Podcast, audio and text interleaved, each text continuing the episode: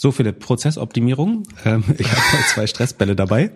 Und zwar, äh, weil ich letztes Mal äh, ständig rumgeklickt habe und das dann im Audiofeed drin ist, äh, habe ich diesmal diese schönen Werbegeschenke. Das eine ist von Affilinet. Gibt's die noch? Nee, gehört zu Zanox, äh, zu Awin, glaube ich. Und Catbird Seed ist eine gute Performance-Marketing-Agentur aus München.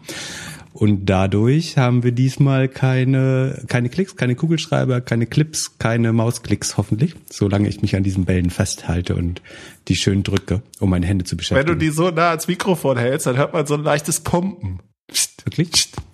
Ja, und das hörst Wirklich? du auch. Ja, ja. Gut, dann nehme ich es raus. So, und warum ich diese Stressbälle noch brauchte diese Woche ist, weil es geht gerade so eine Grafik rum von, von der Süddeutschen, die sozusagen wie immer bei der Recherche der Süddeutschen woanders geklaut worden ist. Und zwar, und die wird von ganz vielen äh, Leuten geteilt. Der Chefredakteur von der Welt am Sonntag und der ehemalige Herausgeber von der FAZ und Ul, Ul Poschert äh, von der Welt, ähm, alle teilen die ganz fleißig. Und zwar geht es darum, dass, also man hat die letzten 50 Jahre Tatort analysiert und da kam noch tatsächlich raus, dass in irgendwie 109 Fällen war der Mörder, und es ist sozusagen die größte Berufsgruppe, in 109 Fällen war der ähm, Mörder Unternehmer oder Manager. So. Und das geht gerade durch Social Net. Also während andere Genau. irgendwie auf dem Spielplatz sind oder gemeinsam frühstücken, hast du dich darüber jetzt irgendwie aufgeregt und dein Puls ist hochgerannt oder wie? Genau, weil das, weil das ja, weil das dann alle Unternehmer teilen und sagen, wir haben hier Sozialneid in Deutschland, das, äh, die, die Linke ist schuld und die Unternehmer werden zu Mördern gemacht.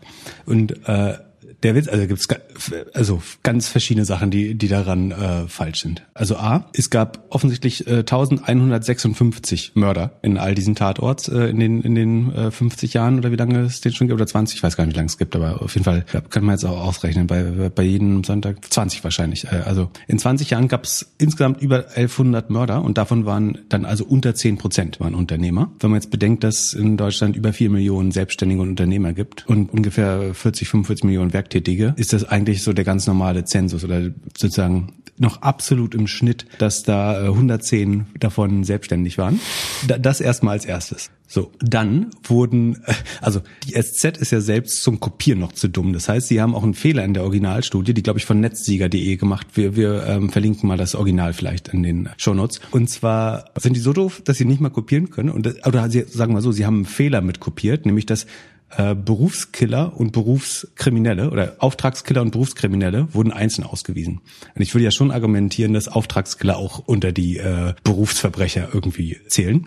Würde man die zusammentun, würden, würde diese Gruppe nämlich 125 ergeben und damit die größere Gruppe sein. Dann kann man natürlich aber den, die Sozialneid-Debatte nicht mehr so schön mit aufführen. Das nächste ist, es gibt ausreichend Studien, die belegt haben, dass tatsächlich CEOs die höchste Neigung dazu haben, Gewaltverbrechen zu begehen. Haben irgendwie Wissenschaftler von, von Oxford und allen guten Unis äh, Dutton ist einer, Lilienfeld, Hare, die haben alle belegt, dass sich Verbrecher ganz oft den CEO-Beruf aussuchen, weil der natürlich Zugang zu Macht bietet. Oder so. Gewaltverbrechen haben ja oft was sozusagen mit dem Machtbedürfnis äh, zu tun, weil du irgendwie als Kind schon geschlagen wurdest, möchtest dann der Gesellschaft zurückgeben, bla, bla, und was da alles die Vorurteile sein sollten.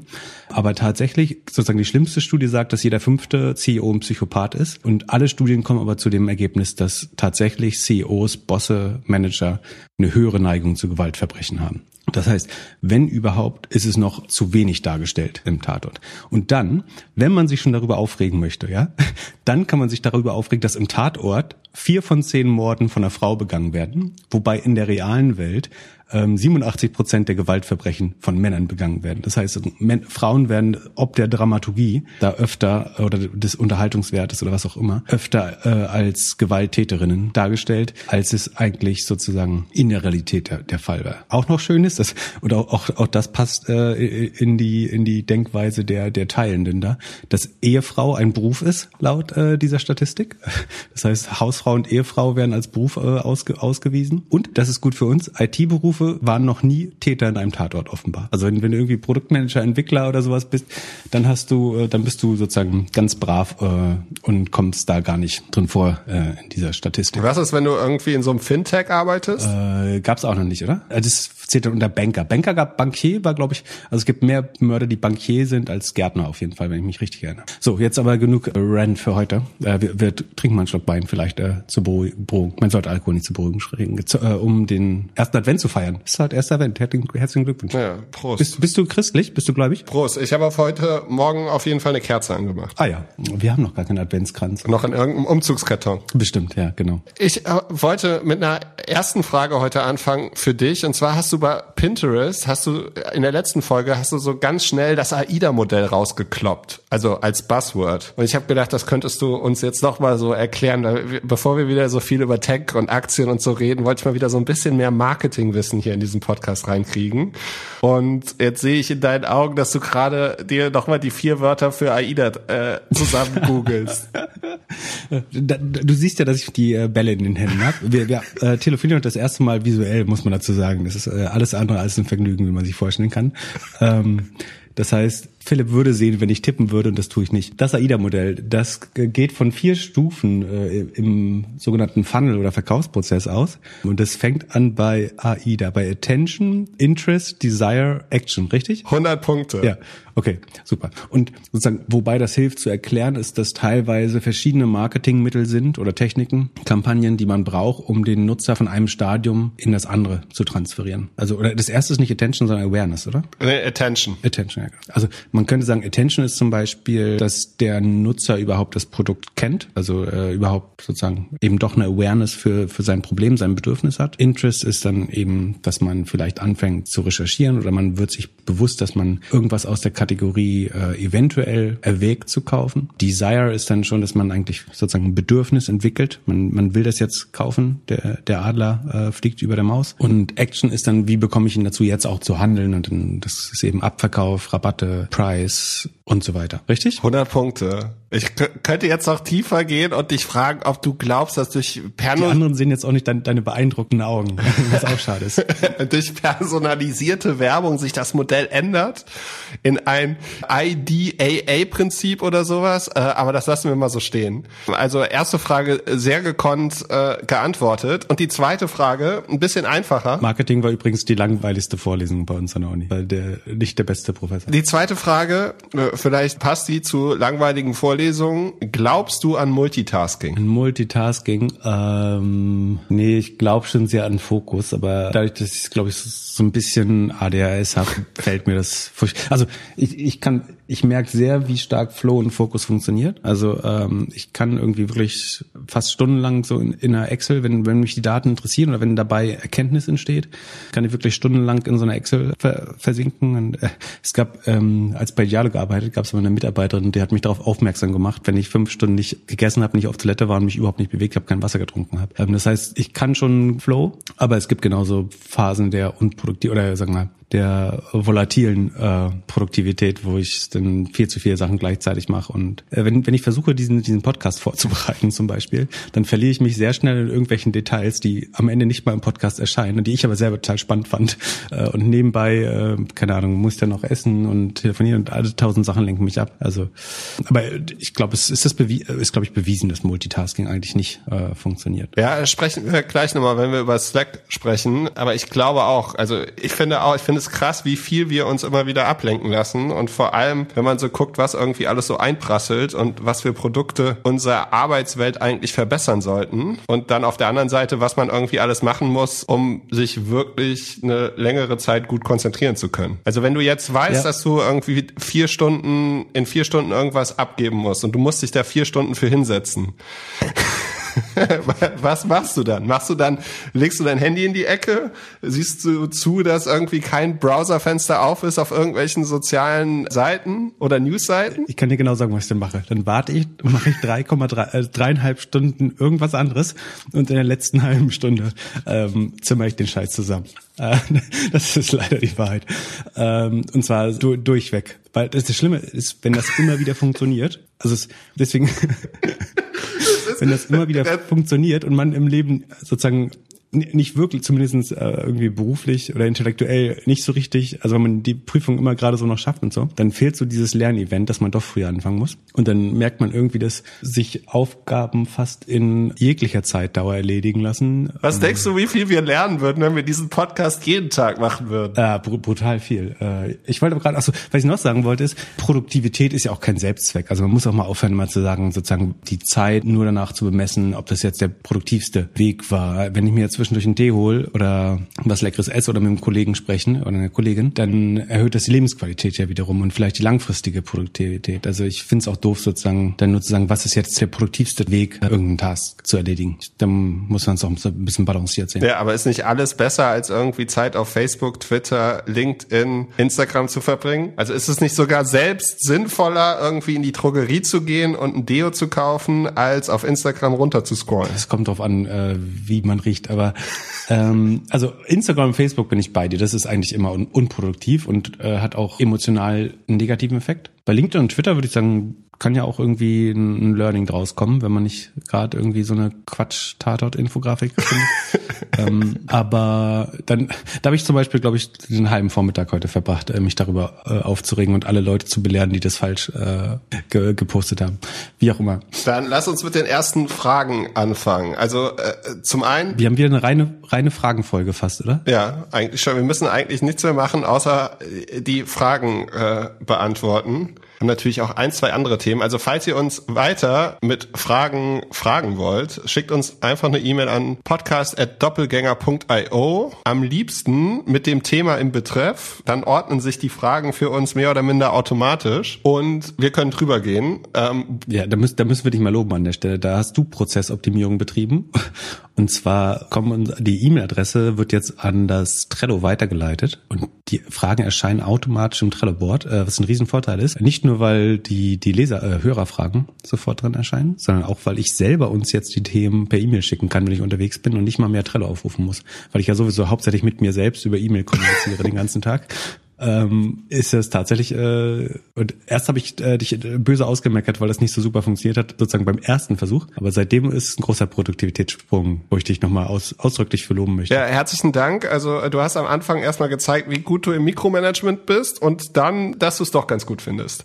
Auf jeden Fall, Bonuspunkte gibt es natürlich für Leute, die uns Fragen und Wein gleichzeitig schicken. Ähm, das äh, hat Jörg äh, Bollo gemacht. Gemeinsam sollten wir nicht vergessen. Und zwar mit Max Linden. Und Jörg hat dann, ich glaube, dir persönlich nochmal eine Nachricht geschrieben auf LinkedIn. Das geht da nicht so direkt in unseren Workflow. Ähm, aber er fragt, was Pip überhaupt von der Rabattaktion von Peloton hält äh, und die 0% Finanzierung. Und ob das ein Anzeichen ist für den stagnierenden Absatz in der Hardware oder einfach ein Mittel, um schneller Subscriptions zu beschleunigen? Ähm, eine sehr gute Frage. Ähm, vor allen Dingen hat der Jörg uns aber auch einen äh, Wein von deinem Lieblingsweingut Kruger Rumpf äh, bestellt, der Münster heißt. Äh, hast du den Hintergrund, warum der Münster heißt? Kommt der, steht der neben der Kirche? Ja, also äh, es gibt zwei Ortschaften, Münster, Samsheim, die zusammengeführt ah. worden sind und deswegen heißt er. Also der hat nichts mit dem Ort Münster, den die Leute aus dem Tatort kennen, zu tun, äh, sondern eher äh, äh, mit Münster-Samsheim. Äh, sehr leckerer Riesling und ja, Kruger Rumpf kann ich natürlich nur empfehlen. Vielleicht kommt da ein Link in die Show Notes. Vielen Dank dafür, äh, sehr lecker. Ähm, zu der Frage. Also rabattiert Peloton schon die Bikes, weil sie nicht loswerden. Äh, es steht ja so halbwegs unter. Das würde ich mit einem relativ klar, also ich bin da conflicted, weil ich äh, Shareholder bin und was weiß ich, aber ich würde es mit einem sehr klaren Nein beantworten. Und zwar, äh, es gibt das Bike tatsächlich gerade statt für 2100 Euro für 1800 oder so. Das ist aber nicht irgendwie Black Friday oder eine neue Rabattaktion, sondern das haben sie mit dem Markteinstieg äh, in das Premium Bike. Also es gibt ja jetzt das Bike Plus und das normale Peloton Bike.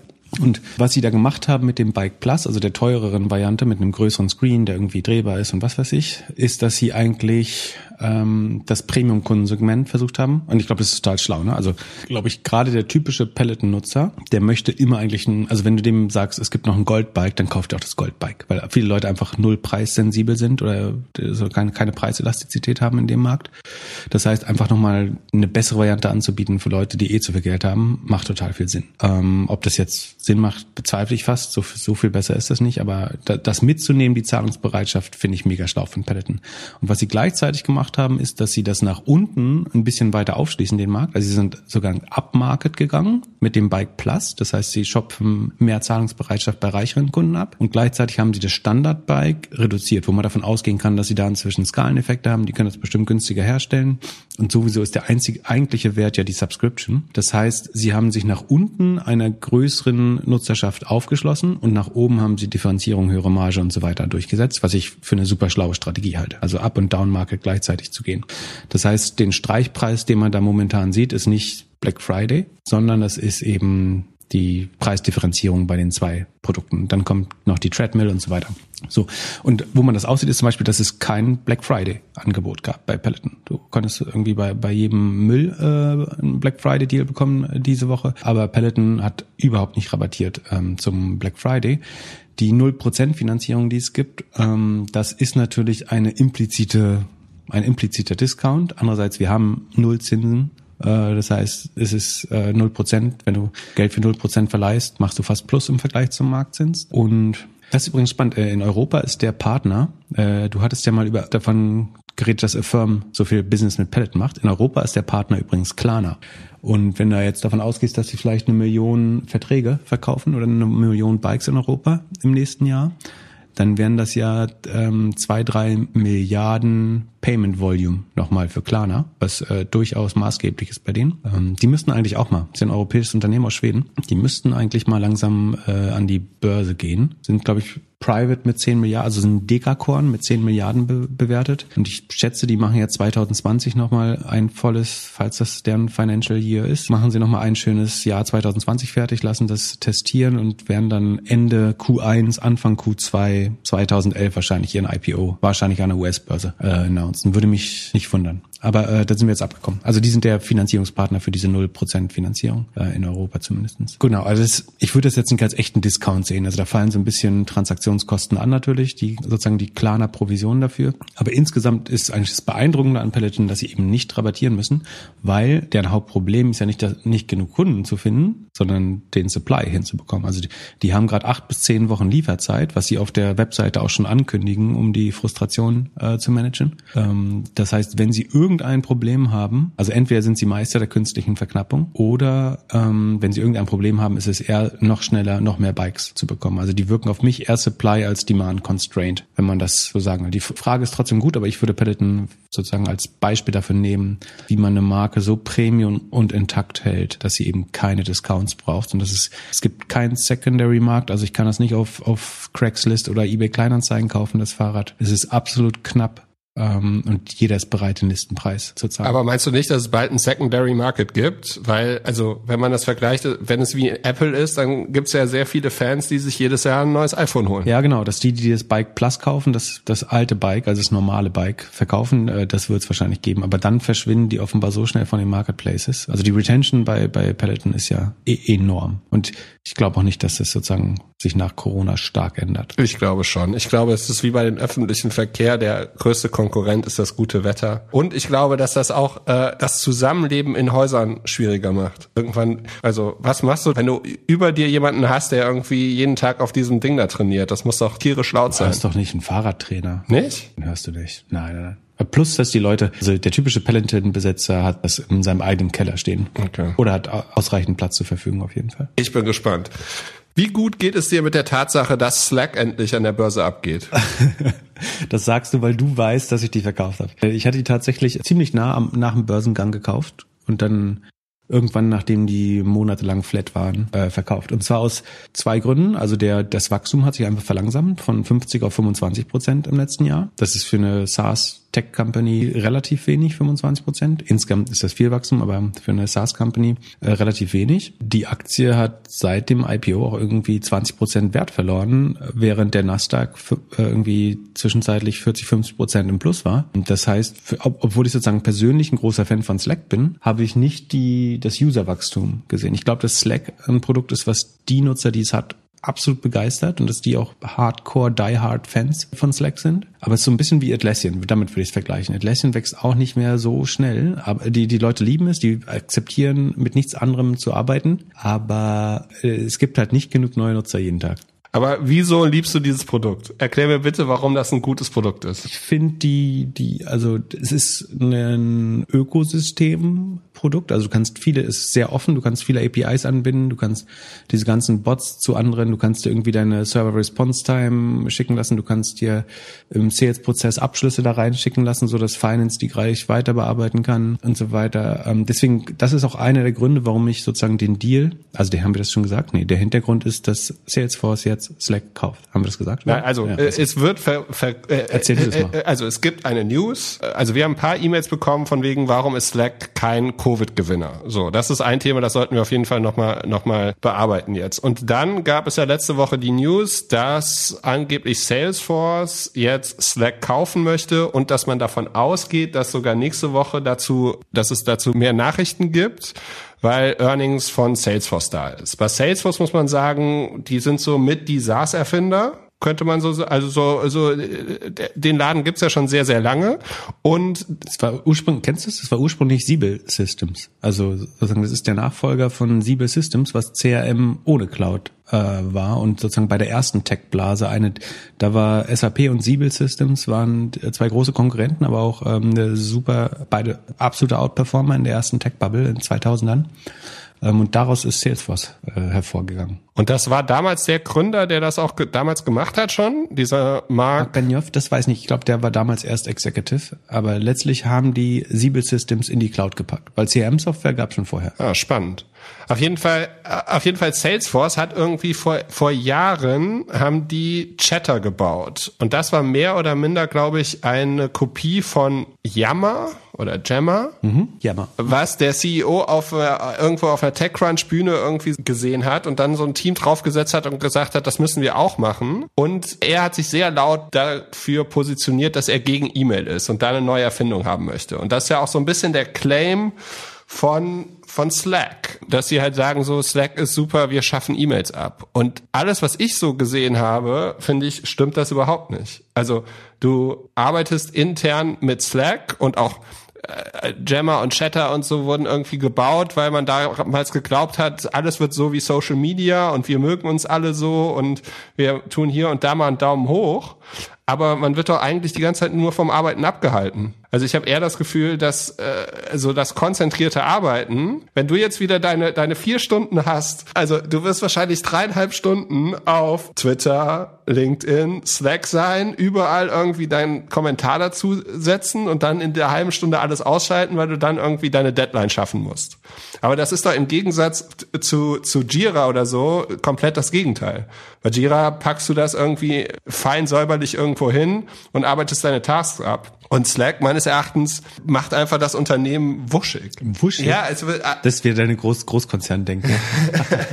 ja, also ähm. findest du findest du nicht, dass das äh, Arbeiten irgendwie dann nicht wirklich von besser wird? Ich weiß nicht, ob das Arbeiten dadurch. Ich würde es nicht als Produktivitätstool zwangsläufig bezeichnen. Ich glaube, es ist ein Kommunikationstool für interne Kommunikation vor allen Dingen. Und für interne Kommunikation finde ich E-Mail tatsächlich nicht förderlich. Ich glaube, in, interne Kommunikation sollte man prinzipiell minimieren und idealerweise sollte es nur am gleichen Tisch äh, vorkommen. Also idealerweise baust du Teams, die so klein, kompakt sind, dass sie überhaupt nicht mit anderen Teams reden müssen, sondern die kriegen irgendwie ganz klare Ziele auf, oder irgendwie North Star Metrics, auf die sie, auf die sie optimieren müssen. Ähm, und dann gibt's außer an dem Tisch gar keine Kommunikation mehr. Ich glaube, das ist das, äh, das ist nicht einfach, aber das ist das produktivste Setup glaube ich, wenn man das daran messen möchte. Und dafür braucht man dann letztlich auch keinen kein, kein Slack mehr. Also ich sagen, ich bin insgesamt gegen Kommunikation eigentlich äh, in vielerlei Hinsicht. ähm, und da, ja, also produktiver macht macht eins äh, Slack nicht. Ich halte es aber für flexibler als, als E-Mail zum Beispiel. Also es ist genauso asynchron. Du kannst es, also du, du hast eine schöne Wahlmöglichkeit zwischen synchroner und asynchroner Kommunikation. Das finde ich gut. Das, wie gesagt, das Verknüpfen mit anderen Ökosystemen finde ich sinnvoll. Genau. Und du störst vor allem überhaupt keine Mitarbeiter, wenn du mal so in einen Channel mit 300 Leuten irgendwie schreibst, ob jemand die Tabs für die ähm, Spülmaschine gefunden hat. Ja, aber das, daran muss man sich halt auch, das, also das ist Disziplin und Gewöhnung auch, ne? Also man muss auch lernen, das richtig zu nutzen. Also was, was, welche Channels man ignorieren kann, welche welche sind wichtig. Da fehlt vielleicht noch so ein bisschen so ein, so ein automatisches, so, so wie die drei äh, Inbox-Folder von Gmail, so ein Priorisierungssystem, dass man schneller erkennt, was ist. Also eigentlich, ja, das gibt es äh, noch gar nicht bei Slack, eigentlich nicht. Ne? Also dass du so hast, ich kann Messages senden wie mit dem roten Ausrufezeichen in Outlook, so, sozusagen die Immediate Answer requesten. Und es gibt Sachen sozusagen, die will ich nur loswerden. Also das hier, die haben irgendwie Post-Charakter und es gibt Chats und es gibt auch irgendwie total beiläufige Sachen. Das, dann wird's, äh, glaube ich, nochmal spannender machen.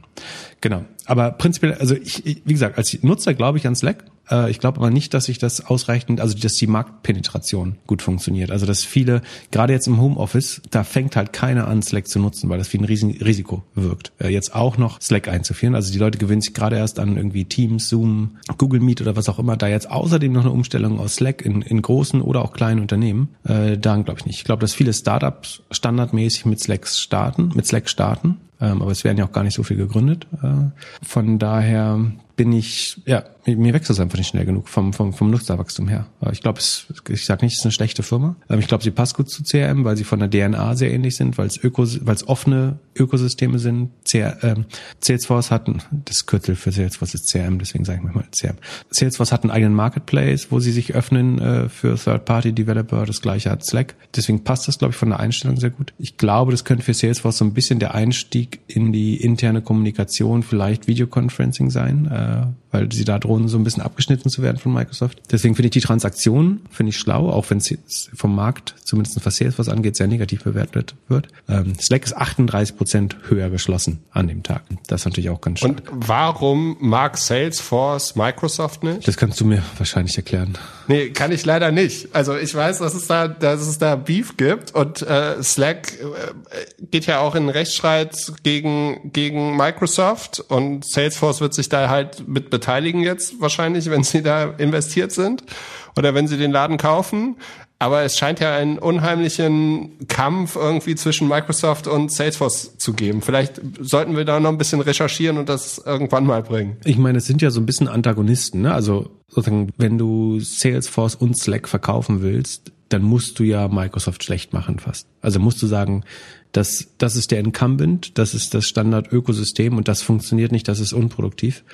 Wobei, Produktivität ist, steht ja jetzt ganz oben bei Microsoft, äh, haben, wir, haben wir gelernt diese Woche. Ja, stimmt. War das diese Woche oder war das schon letzte Woche? Weißt du, äh, Tracking, Tracking von Mitarbeitern meinst du, oder? Genau, da gibt's jetzt ein praktisches Dashboard für Executives, wo man die, die Produktivität der Mitarbeiter in, in der Office Suite überwachen kann. Was ich lustig finde, weil es insofern mega dumm ist, also sozusagen, da gab es große Aufschreis drüber, weil es natürlich sehr nach Surveillance Capitalism klingt und äh, jetzt werden die Mitarbeiter im Homeoffice noch überwacht. Aber das ist, glaube ich, der eigentliche Selling Point übrigens, dass sie sagen, dass der der typische, na, was heißt der typische? Das ist sehr pauschal alles, aber der typische Executive hat natürlich jetzt Angst, dass die Leute im Homeoffice nicht ordentlich arbeiten und deswegen gibt Microsoft ihm eine Übersicht, wo er, wo man die Teamproduktivität sehen kann, was dann ein gutes Gefühl auslöst, dass die Leute auch zu Hause sich äh, ausreichend ausbeuten selber. Was ich aber so dumm finde, ist, dass sie das dann messen an sowas wie Meetingzeit, Uptime und äh, Konversationshäufigkeit und so, was ja das Gegenteil von Produktivität ist. Also Leute, die viel in Meetings abhängen, viel E-Mails hin und her schreiben, das ist ja das absolute Gegenteil von Produktivität. Und es ist so, dumm, das überhaupt auszuwerten. Also wenn ich irgendwas auswerten würde, dann wär, wäre es sozusagen, du würdest ja Output und Deliverables tracken und nicht, ob irgendwie alle auch schön, schön im, im Daily Update Meeting äh, 45 Minuten abgehangen haben oder im Stand-up oder was auch immer. Produktivität in, in Meetingzeit und so, also die, die KPIs finde ich fast ausnahmslos falsch, die dort geschreckt werden, aber die geben dem Chef, glaube ich, ein gutes Gefühl. Die schlimmsten Mitarbeiter übrigens, die, die ich hatte, also ich habe ja nicht, nicht lange geleitet oder beziehungsweise lange schon, aber nur in einem Unternehmen. Ich glaube, der schlimmste Typ Mitarbeiter, den es gibt, also ich hatte nur gute Mitarbeiter in meinem Team, aber ich habe ja andere gesehen, dann, das waren die, die immer morgens schon da waren, wenn du kommst und abends fünf Minuten nach dir gegangen sind, damit du auch siehst, wie viel sie, wie lange sie gearbeitet haben. Ähm, und das waren in der Regel aber die unproduktivsten. Also die produktivsten Mitarbeiter sind die, die, äh, in, in sieben Stunden ihre Arbeit schaffen. Und das Beste, und das auch wieder sehr pauschal ist, aber sind, glaube ich, äh, junge Mütter, die durch die Mutterschaft unheimlich gut, äh, wo wir da beim Multitasking sind, äh, Zeitmanagement lernen und in weniger Zeit in der Regel mehr schaffen. Genau, wie kamen wir jetzt darauf? Naja, Produktivität, genau. Ja, ich bin auf jeden Fall kein Slack-Fan. Ich äh, habe mich da noch so ein bisschen reingelesen. Was ganz witzig ist, ist die ganze Entstehungsgeschichte. Also der Gründer Stuart Butterfield, der hat ja zwei Unternehmen gegründet, die man auch kennt. Also Stephen Butterfield hat zum einen Flickr gegründet, die Photosharing-App oder Webseite mit seiner damaligen Frau. Und 2002 haben die damit angefangen, haben aber auch eine Firma gegründet, die eigentlich ein Spiel machen wollte. Und 2009 dann hat er eine andere Firma gegründet, die auch ein Spiel sein sollte. Und das hat auch wiederum nicht geklappt, das Spiel. Und deswegen hat er dann Slack gebaut. Und das ist schon ganz witzig, dass man zweimal, also er, er scheint immer den Wunsch zu haben, irgendwie in der Gaming-Industrie irgendwas zu machen. Und ähm, dann kommen andere Prioritäten oder andere Produkte, die er Investoren besser verkaufen kann oder die vor allem auch von den Kunden besser genutzt werden. Und das zweite Witzige an der ganzen Nummer ist dieser Skandal mit dieser Kofferfirma Away. Kannst du dich daran noch erinnern? Das war Ende letzten Jahres. Was war der? Der äh, CEO und Gründer von Slack ist verlobt mit der Mitgründerin von der Kofferfirma Away. Das ist ja noch kein Verbrechen. Das ist noch kein Verbrechen. Aber Away hat sich damit positioniert, dass sie halt sehr groß auf Slack sind und sehr viel öffentlich kommunizieren. Eigentlich alles. Also sie haben private Channels, glaube ich, verboten. Und daraufhin gab es dann Probleme, dass die andere Gründerin darüber sich beschwert hat und dann ist sie gegangen oder beziehungsweise gegangen worden, war nur noch im Board, dann kam sie wieder zurück, dann hat sie wieder irgendwas gemacht, ist sie wieder rausgeflogen. Und so diese richtig krass transparente Kommunikation, glaube ich, auf der einen Seite ist halt eine ehrliche Kommunikation mit Mitarbeitern super, aber wenn es halt so ist, dass man die ganze Zeit das Gefühl hat, dass alle öffentlich auf äh, alles sehen und man dort halt irgendwelchen Mitarbeitern auch sagt, hey, das war jetzt nicht so gut, ist das vielleicht nicht die beste Art. Und es gab halt ziemlich viel so toxisch äh, Work Environment Artikel darüber. Stehe. Äh, es ist mir entgangen. Tatsächlich. Gibt's Away noch? Äh, wahrscheinlich verkaufen sie aktuell nicht so viele Koffer. Ja, stimmt. Das war ja so schon relativ schwer, das Modell. Und jetzt noch, wenn keiner mehr reist und stell dir vor, du hast dir gerade endlich mal den 1000 Euro Tumi-Koffer gekauft, äh, um deine Mit-Consultants zu beeindrucken und, und irgendwie deine, deine zwei Milliarden Lufthansa-Miles dafür weggekloppt. Ja, das, das wäre noch smart. Und dann kommt am nächsten Tag Covid. Nein, also ich glaube, ich glaube, es war auf jeden Fall smart. Anfang von Covid, das kann vielleicht mal jemand äh, checken, aber Anfang von Covid, die deine Lufthansa-Meilen mit irgendwelchen Hardware-Produkten einzutauschen, war bestimmt ein schlauer Move. Wenn man in die Zukunft gucken kann. Ja, äh, ja, aber äh, ja, ich glaube, das Kofferbusiness ist aktuell nicht so gut. Was ich ganz gut fand, war, ähm, äh, was ich dann gelesen habe, war Type First, Think Later, Style of Communication. Das klingt nicht schlau. Nee, nee. Ja, aber das scheint ja Slack so zu sein. Die Leute tippen, tippen, tippen, tippen, tippen und dann ist man schnell, wie wenn du irgendwelchen Beef auf Twitter hast. Ärgerst du dich auch, dass du zu schnell getippt hast? Ja.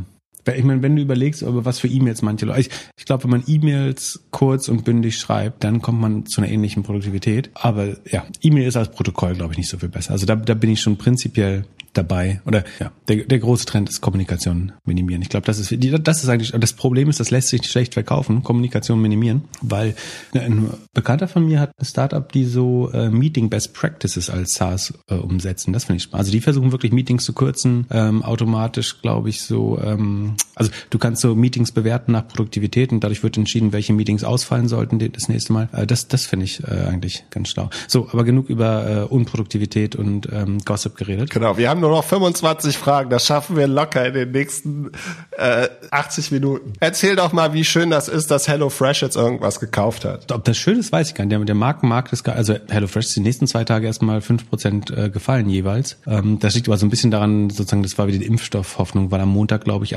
AstraZeneca mit seinem Impfstoff rauskam, der jetzt wieder ein bisschen umstritten ist schon. Ähm, aber die Leute fühlen sich dann mal schon wieder im, im Aufwind der Wirtschaft äh, sofort. Ähm, und ich glaube, dass, also immer wenn sozusagen die Covid-Hoffnung steigt, dann fällt HelloFresh, weil man das eben als Covid-Aktie sieht. Gleichzeitig haben sie aber die Übernahme von Factor oder Factor 75, die branden aber gerade in, in Richtung Factor ohne das 75 ähm, übernommen, angekündigt. Und Factor macht so eine Art Fertiggerichte, aber in gesund. Also man bekommt äh, irgendwie am Anfang der Woche eine Box mit so und so viel Mahlzeiten drin, also sieben irgendwie irgendwie oder 14, je nachdem, wie oft man das nutzen will. Die sind, äh, da kann man verschiedene Diäten zum Beispiel super mit verbinden auch. Also wenn ich nur Keto oder Paleo oder Atkins essen will, dann kann ich das eben aussuchen und dann bekomme ich eben nur besonders kohlenstoffarme oder Paleo essen. Und ich glaube, das ist eigentlich eine ganz schlaue Akquisition. Also wenn man das negativ sehen will, dann könnte man sagen, das Stammgeschäft wächst, wächst nicht mehr genug und HelloFresh geht deswegen schon äh, horizontal und versucht andere Geschäftsmodelle. Das wäre das Negative. Und das kann durchaus der Fall sein, dass irgendwie der Markt schon sehr stark durchdrungen ist, der, der tatsächlich adressierbare Markt. Aber selbst dann ist das, glaube ich, die richtige Ergänzung, weil ähm, diese fertig, also A, das ist sozusagen eher US-fokussiert. In Europa werden wir das so schnell nicht sehen. Und mit dem Homeoffice-Trend ist es ja schon so, dass was ja auch wegfällt neben dem Büro ist sozusagen das gemeinsame Business Lunch, die Kantine und was weiß ich. Und äh, wir haben alle schon unsere Erfahrung gemacht, irgendwie, dass es keinen Spaß macht, mittags sich nochmal ein Essen zu kochen zwischendurch. Und das heißt, wir essen entweder furchtbar ungesund, schnell, wir essen gar nicht oder äh, die Reste vom Vortag und das ist alles nicht so geil. Und ich glaube, fürs Homeoffice ist das eine super Lösung, sich einmal so ein Pack äh, Factor Meals oder die Konkurrenten heißen Green Chef, Fresh and Lean, äh, gibt es verschiedene Alternativen noch, die auch schon relativ groß sind. Factor 75 ist aber eine, eine der drei großen. Und ich glaube, so als schnelles Business Lunch oder sozusagen innerhalb des Homeoffice oder man soll nicht Homeoffice sagen, Work from Home soll man sagen, weil Homeoffice ist das Innenministerium in Großbritannien. Also das ist, glaube ich, was, was gerade oder auch ähm, ältere Leute, die jetzt gerade nicht mehr einkaufen wollen, dass, damit, dass die ordentliches Essen zu Hause haben. Dafür ist das, glaube ich, eine gute Lösung. Ähm, und ich kann mir das gut vorstellen. Ich, ich sehe das nicht so als das Dinner. Ich glaube, das Konzept ist eigentlich HelloFresh macht sozusagen abends kochst du selber und das macht Spaß und darauf hast du auch Bock. Aber mittags HelloFresh kochen, das geht halt nicht. Und für mittags ist ist Factor 75 oder Fresh and Lean halt eine, eine sehr gute Alternative, um gesund, schnell, convenient irgendwie in 20 Minuten dein, dein Lunch reinzuprügeln zwischen zwei Zoom-Calls. Und ich sehe da durchaus einen Markt und ich sehe auch, dass vielleicht in manchen Fällen der Employer, also der Ansteller, der Arbeitgeber, das bezahlt. Von daher finde ich es eine gute Ergänzung. Und du, du, du, äh, du lastest die eigene Logistik mit aus. Also du fährst ja eh schon dahin. Das heißt, idealerweise bestellt man beides. Das macht beide Modelle effizienter. Ich finde es einen relativ guten Move. Aber es, wie gesagt, es kann auch äh, indizieren oder signalisieren, ähm, dass vielleicht das Wachstum im Kerngeschäft schon ein bisschen eine Grenze trifft. Plus, sie können es noch in den anderen Märkten, also in Europa, hier gibt es noch nicht so viele Modelle, die das machen. Äh, man kann das natürlich auch gut, wenn man einmal sich die Expertise eingekauft hat und die, die Economics gut versteht, kann man es natürlich auch sehr gut internationalisieren mit der Plattform HelloFresh. Und die Frage ist, was sind dann die nächsten Schritte? Also was bringt HelloFresh dir mit der Montagslieferung demnächst noch? Also äh, Bio-Pet-Food zum Beispiel. Der typische HelloFresh-Kunde hätte vielleicht auch gern, da essen die Haustiere bestimmt besser als 80 Prozent der Bevölkerung. Das heißt, die könnten irgendwie auch Bio, äh, irgendwie, keine Ahnung, Hühnerherzchen für, für den Hund mitbringen oder so. Das, ich glaube, HelloFresh könnte fast so eine Plattform für Delivery werden, weil sie eh einmal in der Woche im, im Haushalt ankommen. Mal sehen. Aber ich finde es eine gute Aktion. Haben die ihre eigenen Fahrer? Fahren die selbst das Zeug aus? Nee, das kommt äh, teilweise, ich weiß nicht, wie es in den Ballungsgebieten ist, ehrlich gesagt, aber es kommt größtenteils noch, glaube ich, mit den äh, normalen Paketversendern. Also es lohnt sich irgendwann ne? bei ausreichend Density und Drop-off-Dichte sagt man, äh, glaube ich, im, im E-Food, lohnt sich auf jeden Fall das, die Logistik selber zu machen. Und dann, wie gesagt, lohnt sich die Logistik immer besser äh, auszulasten mit, mit anderen Produkten. Und den, also du lastest die Logistik und den Kundenzugang aus. Letztlich und monetarisierst den Kundenzugang besser. Und vor dem Hintergrund sehe ich es eigentlich, dass HelloFresh aus dem gleichen Kunden jetzt zusätzlich, und ich meine, die Essen haben einen riesen Deckungsbeitrag, ne? die kosten 10, 12 Dollar und der Wareneinsatz ist maximal so wie in der Gastronomie, Gastronomie, also ein Drittel. Ich denke eher ein bisschen weniger und es ist trotzdem alles Bio. Also da stecken zwei, drei Euro Wareneinsatz Umsatz drin, würde ich sagen, wenn ich das so sehe, äh, in den verschiedenen Meals. Schon ein sehr margenstarkes Geschäft. Und wenn du da den Kundenzugang schon hast und die Kunden nicht neu akquirieren musst, äh, ist das ein sehr, sehr profitables Modell. Ja, ich bin mal gespannt, ob die irgendwann auch die ganzen Kartons wieder zurücknehmen. Ich meine, das Beste für die wäre doch eigentlich, dass sie jeden Montag kommen oder bei manchen Dienstags und bei manchen Mittwochs und irgendwie das Essen in, einer, in einem Karton geben und den, die ganzen Überreste und alles irgendwie mitnehmen. Das ist so eine fahrende Biotonne auch noch machen, meinst du? Ja, vielleicht sogar. Ich, das verstehe ich auch nicht, warum Rewe da nicht irgendwie mehr gemacht hat. Also äh, ich finde so mit durch Corona ist man ja jetzt viel zu Hause und bestellt viel online, noch mehr als zuvor. Und dann sieht man einfach, wie viel Müll und wie viel Interaktion man irgendwie mit Leuten hat. Und es wäre halt viel sinnvoller, wenn ich irgendwie eine Person einmal die Woche habe und der bringt mir einfach alles. Du willst einen Last Mile Müllmann haben, oder? Äh, das auch? Also äh, in Deutschland. Der, der, der den Müll an der, an der Wohnungstür noch abnimmt. Das wäre auch nicht die schlecht. Pfandflaschen. Ja, du hast dafür deine Haushälterin. Äh, teilweise ja, das stimmt. Ja. Siehst du, also am Ende, äh, äh, ähm, am Ende hast du halt ähm, vor allem mit Familie so viel wahnsinnig viel Müll und Sachen und du möchtest ja auch eigentlich irgendwie so wenig wie möglich Interaktionen irgendwie haben. Ja. Aber was, was, was den Müll angeht, stell dich mal einen Tag neben den normalen, also an den Hinterausgang von einem normalen Supermarkt. Das wird ja auch alles nochmal auf Palette, nochmal in, äh, in Pappkartons und so angeliefert. Also wir, wir hatten ja letztes Mal gesagt, dass also diese falsche, oder sozusagen nicht die falsche Rechnung, sondern dass das E-Commerce gar nicht so viel umweltschädlicher ist. Aber ich war diese Woche im Edeka hier um die Ecke und da haben die gerade die Weihnachtskränze und so ausgepackt. Da war jeder Weihnachtskranz einzeln pappverpackt und in einer großen sozusagen Europalettenbox nochmal dann zusammengeführt. Und du willst nicht wissen, wie viel Verpackungsmüll hinter jedem Supermarkt nochmal anfällt. Zu, zusätzlich zu dem ver verderblichen Müll und so weiter. Also ist ja nicht so, dass da irgendwie alles in einer großen äh, Tüte oder einem großen Container ankommt, sondern auch da ist es verpackt, wenn es dort ankommt. Ähm, so viel besser ist es gar nicht. Es ist nur anders verpackt. Es ist da im Bulk verpackt, während bei HelloFresh kriegst du es halt gemischt verpackt. Ähm, aber Verpackungsmüll gibt's in, in beiden Modellen. Wenn wir schon bei Verpackungen sind, können wir gleich weitergehen zu FedEx und USP, äh, UPS. USP. UP. Was ist der USP von FedEx und UPS? Ähm, über Nation oder nee, weltweite Coverage, nicht nur nationwide, sondern weltweite Coverage. Die USP haben die, die USP ist begrenzt äh, auf jeden Fall. Vor, vor allen Also Dingen es hat ganz gut funktioniert. Der Wein von von mir zu dir ist gut gekommen und rechtzeitig. hat gut funktioniert, ja. UPS äh, war in meiner alten Wohnung immer der einzige, der die Treppen hochgegangen ist. Gern, war ich ein großer Fan von. Ähm, vielen Dank fürs fürs Rumschicken des Weins auch. Ke- Kennst du diese Story von von UPS, dass sie rausgefunden haben, dass man immer Rechtskurven fa- fahren muss? nee, nee, erzähl. Die, die optimieren ihre, ihre Routenplanung. Also sozusagen der größte, also wenn du im Delivery-Business bist, bist du letztlich im Arbeitszeit-Business. Also Auto, äh, Benzin, sowas alles relativ egal, sondern du musst die Arbeitszeit des Mitarbeiters optimieren. Und die haben rausgefunden, sozusagen, dass Stehenbleiben auf Linksabbiegerspuren ähm, der größte Kostenfaktor ist, sozusagen, der sich nicht also der sich optimieren lässt. Also gewisse Sachen kannst kannst du ja nicht optimieren, aber und dann haben sie Liefer Lieferrouten entwickelt, die so viele Rechtskurven wie möglich oder so sagen wir so wenig Linkskurven wie möglich vor allen Dingen beinhalten. Und dadurch konnten sie die die Geschwindigkeit des Autos oder der der Drops optimieren. Schlau, oder? Dann sind sie mit dem Modell sind sie dann nach Europa gekommen und haben gemerkt, dass es nicht so einfache Grids gibt wie in Amerika. Ja, ist hier nicht ganz so opportun, das Modell, äh, wie dort. Genau. Was ich, also, die haben keine Trucks mehr, ne? Oder die haben reported für, für Q4, fürs Weihnachtsquartal. Äh, sie würden gern mehr Autos kaufen, aber der Markt hat nicht genug Autos, um genug Delivery Trucks. Äh, man rechnet mit 20 Prozent mehr E-Commerce oder Parcel Volume dieses Weihnachten im Vergleich zu Prä-Covid. Ähm, ich halte das für zu pessimistisch noch. Ich glaube, es wird deutlich mehr werden. Äh, die Black Friday-Zahlen sagen eher, dass E-Commerce noch stärker wird dieses äh, Quartal. Und was ich spannend finde und was mir wirklich fast Angst macht, äh, ist, dass selbst Amazon hat in einer so ein bisschen kryptischen Pressemitteilung die Nutzer gebeten, durchaus auch mal Pickup zu machen, also im, im Whole Foods oder im äh, Curbside Pickup von Amazon, die Geschenke abzuholen. Also sie sagen so, das ist die sicherste Art, dass die Kinder nicht die Geschenke sehen und so weiter. Aber eigentlich bitten sie ihre Nutzer, und ich glaube, um die Überlastung der eigenen Lieferkette äh, zu reduzieren, Pakete mehr und mehr selber abzuholen in den USA. Ähm, ich glaube, die bereiten sich auch auf ein absolutes Stress-Weihnachtsgeschäft vor. Das sozusagen gut für die Aktionäre ist, aber ich sehe noch nicht, wie ein DHL und UPS oder FedEx äh, da mithalten kann, wenn, wenn selbst Amazon glaubt, sie sind da überfordert. Es wird auf jeden Fall das, also das stärkste E-Commerce Weihnachten wird sowieso, das ist jedes Jahr, aber es wird so viel stärker als bisher. Die, die Black Friday Offline-Aktionen waren alle nicht, also es gab in den USA keine Bilder von irgendwelchen gestürmten Supermärkten. Die Leute passen schon ein bisschen auf. Fand ich wirklich äh, gruselig, dass selbst Amazon da offensichtlich mit mehr Nachfrage, also sie haben auch Amazon Locker nochmal ganz klar als ähm, Alternative, also die, die Paketboxen, oder wie heißt das bei der DHL? Äh, Packstation.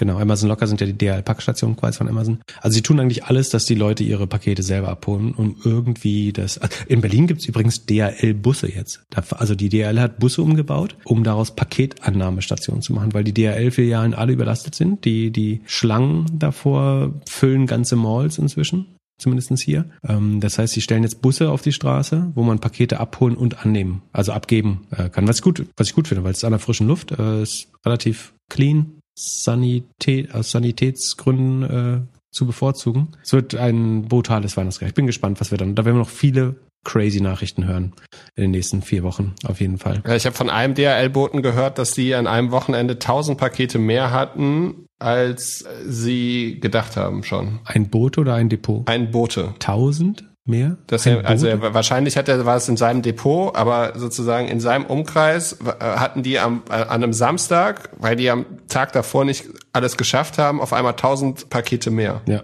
Und ja, Weihnachten, das Weihnachtsgeschäft ist ja noch ein bisschen. Ja, geht gerade erst richtig los. Noch glauben die Leute alle, sie kriegen noch alles. Let's see. Wie, wie läuft es überhaupt mit unserer Geschenkebox, mit unserer Doppelgänger-Geschenkebox mit allen Folgen? Bist du, bist du da dran? Äh, die, die nochmal auszudrucken auf, auf DVD ist, glaube ich, unnötig. Oder, oder ein Buch mit den ich find, Aus Nachhaltigkeitsgründen habe ich das äh, negativ beschieden. Sehr gut. Dann lass uns weitermachen. Wir machen einen Brief mit dem Link, das wäre noch zu ver beantworten. Eine E-Mail. Oder eine Slack-Nachricht. Eine Slack-Nachricht. Alexander fragt, wie kann ich mit kleinem Geld auf Pips Aktientipps setzen? Gehen wir mal von einem Beispiel-Case aus dass jemand 1000 Euro im Monat investiert. 80 Prozent in ETFs, 20 Prozent in Spielereien. Wie würde man das smart machen? Gute Frage. 1000 Euro im Monat, äh, das ist gar nicht so wenig Geld, ehrlich gesagt. Das ist gut, wenn man das sparen kann. Äh, ich glaube, dann baut man sich eine, ein gutes Vermögen und eine Altersvorsorge langfristig auf. Wie macht, also 80 Prozent auf 800 Euro davon gehen in ETFs. Das ist schon mal sozusagen, ich halte das für einen gut, eine gute Art zu investieren. Und wenn man dann selber picken will, hat man eben noch 200 Euro zur Verfügung. Ich würde es wahrscheinlich so machen, dass ich fast so ein bisschen Eindruck getrieben jeden Monat dann eben diese 200 Euro in eine andere Aktie. Also ich würde da nicht x verschiedene Sparpläne. Teilweise geht das so mit Fractional Shares, also dass man Teilaktien kaufen kann. Aber ich würde wahrscheinlich einfach jeden Monat die 200 Euro dann in eine andere Aktie. Oder man kann ja auch die gleiche nochmal nachkaufen, wenn man überzeugt ist. Aber ich würde mir so ein bisschen von den Eindrücken des Monats getrieben eine Aktie, an die ich gerade glaube, raussuchen. Die dann trotzdem aber also sich immer fragen, würde ich die in zehn Jahren auch noch besitzen wollen oder in 20 Jahren? Ähm, also nicht, nicht zocken, sondern schon was Langfristiges kaufen. Aber so würde ich es machen. So mache ich es. Ich habe ja verschiedene sozusagen Portfolios selber nach Risikoklassen, aber ich habe zum Beispiel eins, wo ich es wo genauso mache. Also da überweise ich jeden Monat einen kleinen Betrag nochmal drauf extra. Ähm, und da suche ich mir dann einfach die, die Aktie des Monats aus und versuche das aber dann den Rest des Monats ganz selten anzugucken im Vergleich zu meinem sozusagen Hauptportfolio. Äh, und das läuft eigentlich ähnlich gut. Ähm, so würde ich es wahrscheinlich machen. Ansonsten kann man natürlich auch ein ETF, der viele der Aktien trifft, die wir typischerweise besprechen, nutzen. Zum Beispiel den Wisdom Tree Cloud Index, der macht was Schlaues, der bildet die, die SaaS-Aktien, die in dem Bessemer Emerging Cloud Index, über den wir oft sprechen, ab. Und da trifft man sozusagen viele dieser Aktien. Das kann man sich überlegen, ob man das kaufen will. Das ist so eine Mischung zwischen ETF und Einzeltiteln fast schon. Oder eben den Glore 50, wenn man an Online-Retail äh, glauben will, oder Glory. Oder den Global Internet Leaders Fund. Ähm, die investieren alle in sehr ähnliche Aktien, teilweise die gleichen. Das kann man auch machen. Ansonsten würde ich mir einfach jeden Monat äh, eine Aktie aussuchen. Die Transaktionskosten sind ja inzwischen sehr niedrig. Irgendwie, wenn man das über Smart Broker oder Trade Republic macht, hat man irgendwo zwischen 0 und 1 Euro Transaktionskosten. Das heißt, man kann auch mal einfach nur für 200 Euro eine einzelne Aktie kaufen oder so. Da sind die, die Grenzen kleiner. Also das muss man vielleicht noch sagen, wenn man in Anführungsstrichen nur 200 Euro im Monat ähm, investiert, dann macht es schon einen Unterschied, bei welchem Broker man ist. Dann muss man natürlich zu einem transaktionskostenfreien oder armen äh, Broker gehen. Ich habe da keine Empfehlung, aber die, die, die ich kenne, sozusagen, die das zu niedrigen Kosten machen, sind Smart Broker und äh, Trade Republic, ähm, da es Robinhood ja nicht in Deutschland gibt. Und vielleicht nochmal, weil wir jetzt ja doch heute wieder über die eine oder andere Aktie sprechen, äh, der kleine Disclaimer. Genau, den muss man immer lesen. Der ist auf ähm, doppelgänger.io slash Disclaimer und der sagt vor allen Dingen, äh, dass wir keine Anlageberatung machen, sondern nur sozusagen unsere Meinung zu Unternehmen äußern, dass man keinerlei, dass wir keine Haftung übernehmen, sozusagen, wenn jemand handelt aufgrund des Gehörten. Ähm, man sollte sich da mal selber eine fundierte Meinung bilden und nicht darauf hören, wir können keine gute professionelle Anlageberatung hier liefern. Genau, und wenn ihr gelangweilt seid von den ganzen Aktientalk hier, dann äh, könnt ihr uns auch gerne E-Mails schreiben mit anderen Fragen. Ich finde ja so unternehmerische Fragen, Marketingfragen eigentlich viel, viel interessanter. Aber gut, wir gehen zu einer anderen Frage von Martin. Du kannst den, gib, gib, den, Leu gib den Hörern noch mal Tipps, wozu man dich befragen kann noch. Was, was sind denn noch drei Themen, wo du tiefe Expertise hast? Äh, äh, ich bin ja nur derjenige, der die Fragen sammelt und dann äh, so. dich fragt. Ich erzähle vielleicht irgendwann mal ein bisschen mehr. Aber äh, ich finde meine Rolle hier ganz angenehm. Gut, Dein auch. Wissen wird ich geprüft auch. und ich lerne sehr viel. Ja. Und ich meine, ich, wir könnten es wahrscheinlich auch keinem Zuhörer zumuten, wenn wir beide so viel reden wollen würden. ja, lass mal weitermachen. Gut, äh, nächste Frage, eigentlich sehr schöne Frage. Und zwar jemand kauft für seinen Sohn Aktien oder ähm, und ähm, der hat ein Depot eingerichtet, hat da den MSCI World drin und ein ETF und sucht jetzt nach fünf, sechs Einzelwerten, die wohl auch in zehn Jahren den Markt signifikant geschlagen haben. Mhm. Das Ganze kommt von Martin aus Österreich. Ähm, also jetzt wieder die Frage an den großen Pip. Welche fünf Aktien, welche fünf Firmen glaubst du sind in zehn Jahren wesentlich weiter als zuvor? Ähm, also A, ich, also schöne Grüße an Martin. Ähm, ich finde die Idee total gut. Äh, ich überlege das auch irgendwie bei, bei Neffen oder ähm, irgendwie Patenkindern Eltern und so weiter zu machen oder wir überlegen das. Ähm, das ist in Deutschland leider relativ umständlich, weil die Eltern, also um das zu machen, bei fremden Kindern zum Beispiel, muss man, äh, in dem Fall ist ein eigenes Kind, deswegen ist es vielleicht nicht ganz so schwer, aber man muss, also die Eltern müssen ein Depot für die als Vormund für die Kinder eröffnen. Das ist relativ kompliziert leider, äh, aber man muss es so kompliziert machen wegen den ganzen irgendwie Schenkungs-, Steuerthematiken. Ähm, ansonsten finde ich es eine total gute Idee, so für, für Patenonkels oder äh, Patentanten, für ja, Onkels, ne, äh, Tanten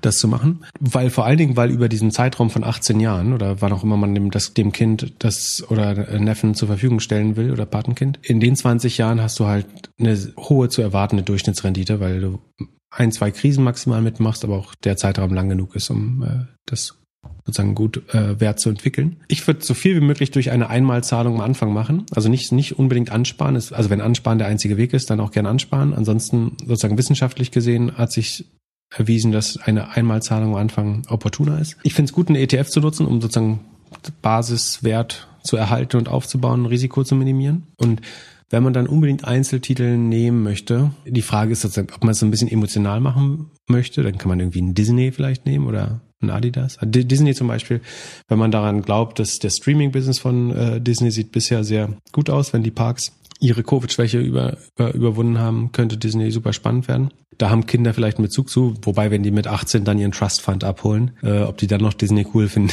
ist, ist auch die Frage ein bisschen. Ich glaube auf jeden Fall, dass, dass man damit ein gutes kleines Vermögen, also wenn man da einmal 1000 Euro oder so reinpackt, kann man wahrscheinlich in 20 Jahren ein cooles Vermögen, um vielleicht mal eine Weltreise oder irgendwie einen ersten Traum, ein erstes Startup vielleicht sogar zu finanzieren, äh, die, die Seed-Runde, finde ich, ist ein gutes Mittel.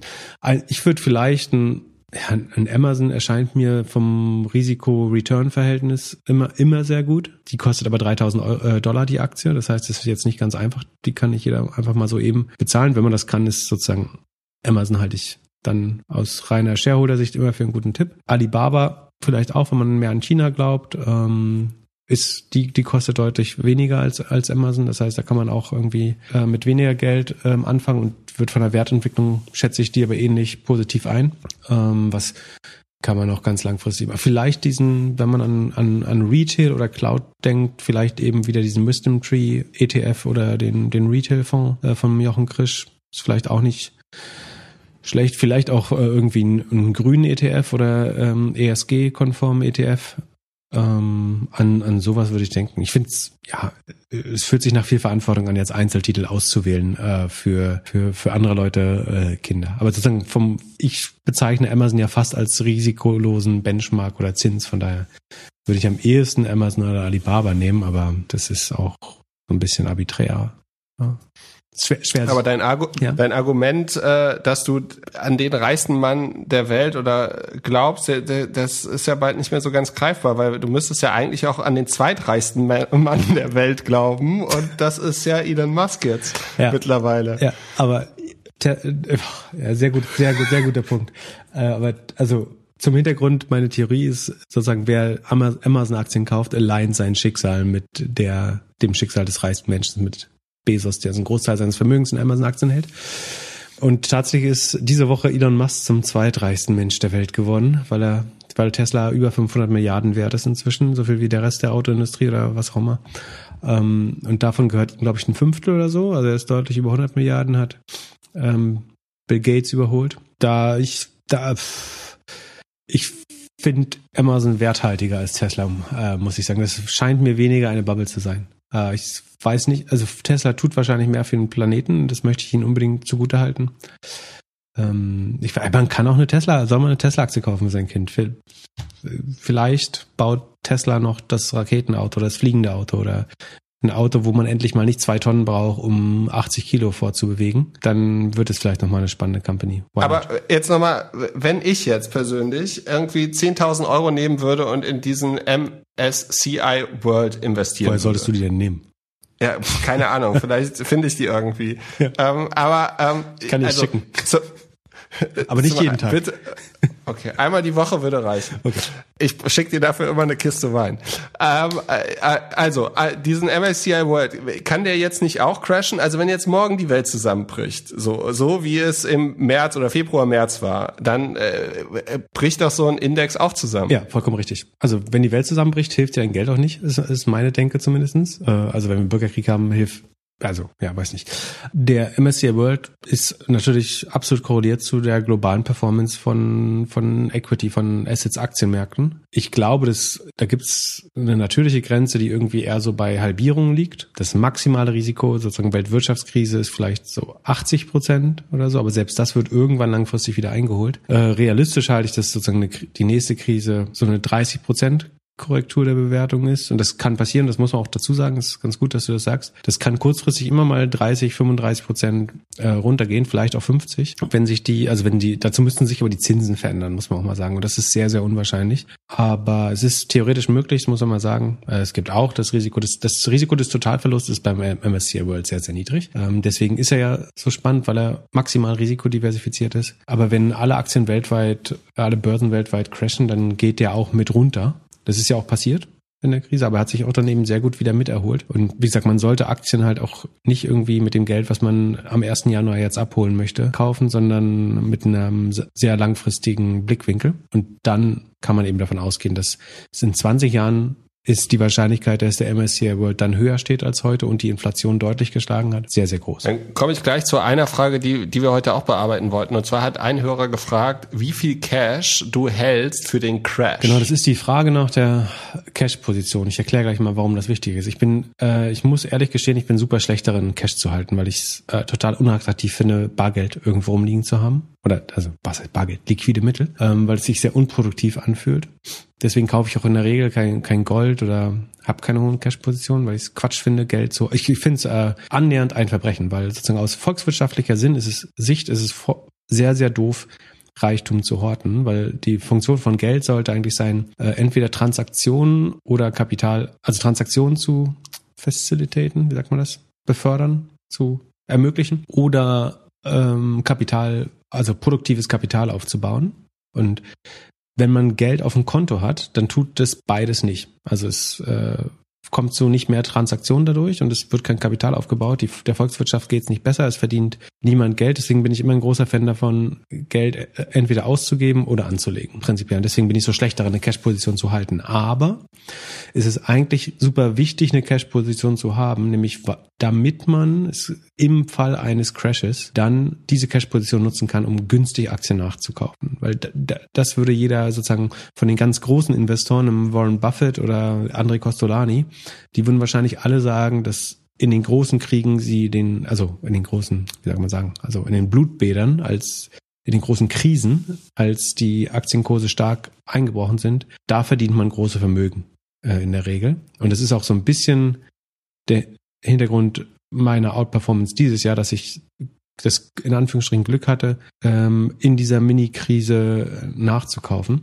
Ähm, genau, das heißt, und genau dann braucht man eben Cash, um die Opportunität auszunutzen und dann bereit ist, zu diesen niedrigen Kursen einzusteigen, weil dann schafft man es relativ schnell wieder. Also sagen wir, die Börse kracht um 50 Prozent ein. Wenn die dann nur zu den alten Kursen zurückkommt, hast du eine Verdopplung, also eine 100 Prozent Rendite. Ähm, das heißt, wenn du an einem Tiefpunkt der Krise dann Cash hast, um einzukaufen, kannst du hohe zukünftige Renditen erwarten. Das heißt, diese Cash-Position ist unproduktiv, solange alles gut läuft, aber in der Krise hat sie einen extrem hohen Opportunitäts- oder Optionalitätswert, äh, dann Geld zu haben. Wie gesagt, mir tut es trotzdem weh, Geld irgendwie rumliegen zu haben. Und deswegen ähm, bin ich da schlecht drin. Ich habe aber ein gewisses Vertrauen darin, dass ich in solchen Situationen dann doch irgendwo äh, in der Lage bin, Geld aufzutreiben oder das äh, zu schaffen, irgendwie Vermögenswerte umzuschichten. Ähm, und das, ich habe übrigens diese Woche, ähm, ich habe äh, im Rahmen meines Umzugs äh, meine so alte Bit und, und weil ich gelesen habe, dass der Bitcoin sich jetzt wieder 20.000 Euro äh, Dollar nähert, habe ich nochmal meine alten Kryptokonten äh, konsolidiert und aufgeräumt und habe äh, irgendwie noch einen, fast einen ganzen Bitcoin äh, also es war in anderen Kryptowährungen, aber ich habe das jetzt alles verkauft und in Bitcoin gewandelt und jetzt habe ich wieder fast einen ganzen ähm, Bitcoin. Kann wieder losgehen die, die Rallye jetzt. Ich, ich, ich bin dabei. Ich, ich verkaufe den noch und dann äh, leverage ich den nochmal zehnfach und äh, gehe in Margin Trade rein. Aber also dann machst du, also äh, zusammengefasst, äh, die, aus diesen 20.000 Euro hast du jetzt einen Bitcoin gemacht oder ach ne, da wär's ja wahrscheinlich aktuell gar nicht so schlecht oder sowas. Ja, genau. Also ich habe, es war so in ganz komischen, abstrusen Währungen, die, der, den ich damals spekuliert habe und dann meine Logins verloren habe oder meine Authenticator-App äh, beim Handywechsel verloren habe. Äh, und davon ist, er hat relativ viel Wert erhalten. Ich war überrascht. Äh, aber ich habe es jetzt sicherheitshalber in äh, Bitcoin gewechselt, weil ich an die anderen Währungen deutlich weniger glaube. Genau, aber zu der Cash-Position, also gute Fondsmanager haben eigentlich immer so eine 10 bis 15, 20-prozentige Cash-Position, um gerade jetzt, wo die, die Asset Prices so inflated sind, eventuell nach einer Krise nochmal zuschlagen zu können. Man muss halt selber überlegen, ob man besser damit leben kann, unproduktives Geld rumliegen zu haben, ähm, dafür aber eine hohe Opportunität, wenn es mal schief geht. Für mich fühlt es sich falscher an, das, das, das Geld ständig vorzuhalten für den Fall das. Ich bin eigentlich immer überinvested, also fast sozusagen nach liquiden Mitteln bin ich fast verschuldet. Das, das ist das Einzige, was ich gemeint habe mit, mit Elon Musk, dass ich die, die, äh, die Miete kaum zahlen kann, aber äh, 100% investiert bin äh, die ganze Zeit. Also ich hoffe so ein bisschen auf einen Crash, weil das würde den Podcast ein bisschen spannender machen. Also mhm. ich würde dann das Logo ein bisschen ändern mit so einem roten Pfeil nach unten. Du hättest immer irgendwie schlechte Laune. Manchmal würdest du sagen, äh, wirst wahrscheinlich hektisch versuchen, Sachen früh zu verkaufen. Ich, ich würde dann tatsächlich versuchen, Geld aufzutreiben, um nachzukaufen. Okay, also ihr, ihr werdet merken, wenn wir irgendwann mal Werbung machen. Wir fangen dann, dann wir fangen dann Vermarktung an. Wollte ich gerade sagen, wollte ich gerade sagen, genau. Sehr schlau. Genau. Dann fangen wir sofort an. Wir verkaufen dann ein Jahr Werbung upfront. Garantiezahlung. Der Westermeier, der hat gesagt Garantiezahlung, oder? Aber Promis, Promis kriegen manchmal so, so ein Garantie. Ja, äh, genau. Ding. Wir, wir, also. wir lassen dann alle Podcast-Studios pitchen und sagen, wer uns zuerst 100.000 upfront gibt, der, mit dem vermarkten wir exklusiv. Genau. Und in zwei Jahren lästern wir dann über die, über diese Knebelverträge, die wir damals bekommen haben. Ja, das kann natürlich passieren. Ja. ja, gut. Dann äh, gehen wir mal, also es gab äh, mit einer der witzigsten Fragen, auch sehr, also äh, die E-Mails, die so reinkommen, die sind wirklich alle super. Also äh, vielen Dank und ich mache die den Podcast ja nicht wegen den Zahlen, wegen den Hörern, sondern wir, wirklich wegen den äh, wegen den E-Mails. Also da muss man echt sagen, der vielen Zahlen, Dank nochmal für je, der Zahlen für, und der E-Mails, das genitiv. Ja, und damit ich besser werde. Also Bildungsauftrag ja auch gerecht werden. Äh, also generell ist das ja ein Bildungsauftrag hauptsächlich auf mich und die paar Hörer, die zuhören. Aber eine E-Mail kam rein, die war ein bisschen kürzer. Moin, eine Frage an Pip. Hat er sein Aktienportfolio 2020 year to date besser als der Nasdaq performt? Gruß. Ich würde den Namen jetzt mal rauslassen. Ähm, oh, ja. Genau, wie du willst.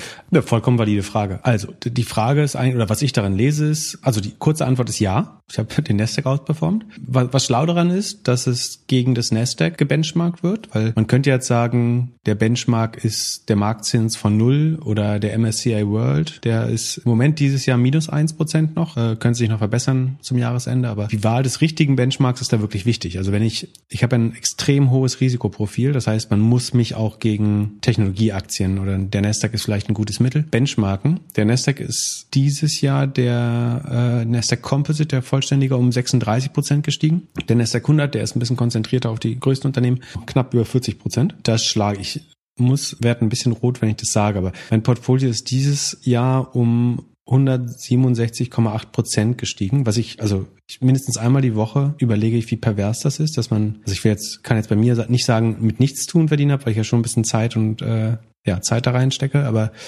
ähm, ist schon absurd, dass man sein Geld fast, also ich bräuchte noch 20 Prozent, dann ist das Geld verdreifacht dieses Jahr, in dem Jahr sozusagen mit der größten Krise seit der Jahrtausendwende oder wie wird das formuliert in der Politik?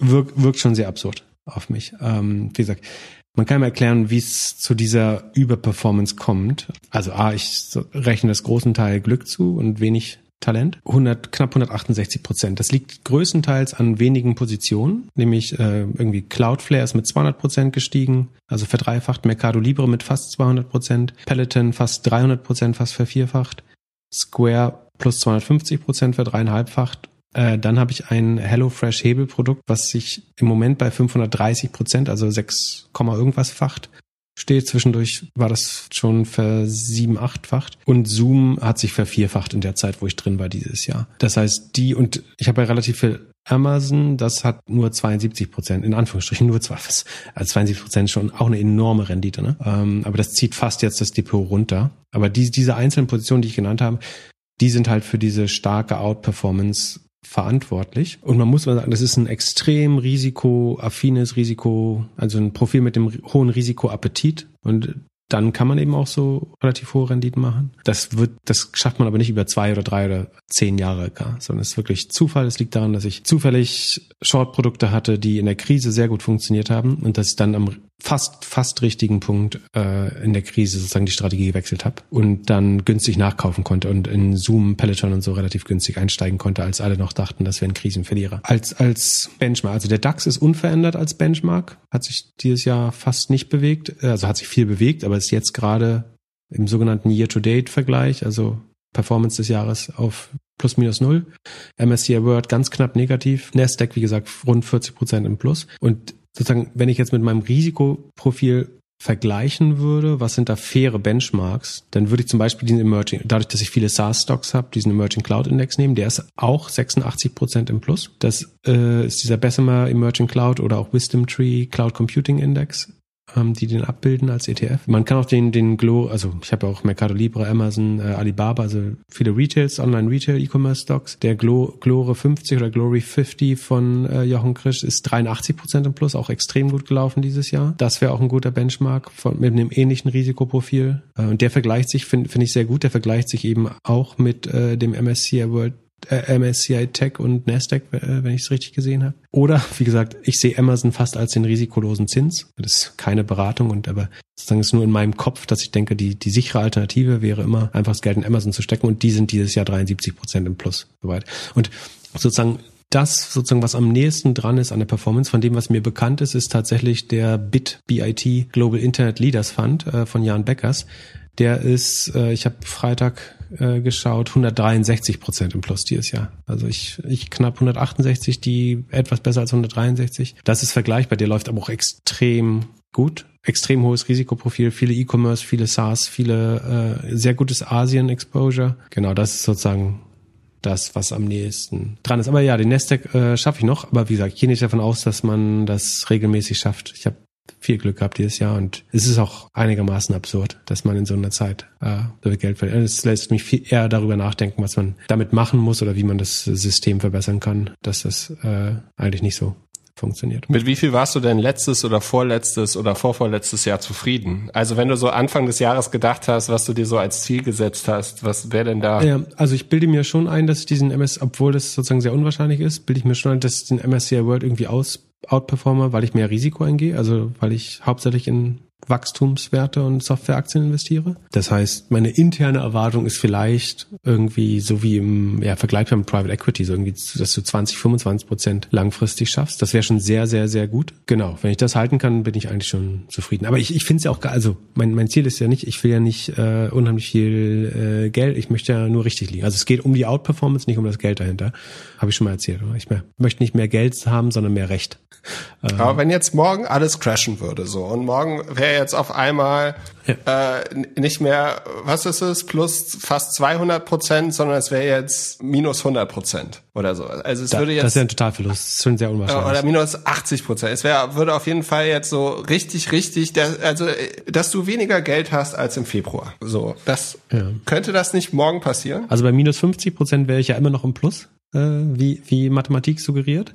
Bei minus 80 Prozent wäre ich dann im Minus ähm, dann würde ich halt einfach, das, also hätte ich ein paar Tage schlechte Laune und würde es einfach weiterhalten, versuchen nachzukaufen und langfristig dann glauben. Also dann, die Frage ist dann, dann ist ja auch, geht ja auch alles runter, dann geht der MSCI World auch runter und die, die anderen Benchmarks, die ich gerade genannt habe, verdienen dann auch sehr stark. Und wie gesagt, ich hole mir ja vom Spiegel nicht vor, vor der Summe einen runter, äh, sondern sozusagen, für mich wäre wichtiger, schaffe ich es irgendwie, den, den Index relativ out zu performen. Ich würde es mir ein bisschen wünschen für die nächsten Wochen, einfach, ja, das, weil das, die, das den der, Podcast interessanter machen würde. Das ist der am Anfang besprochene Sozialneid.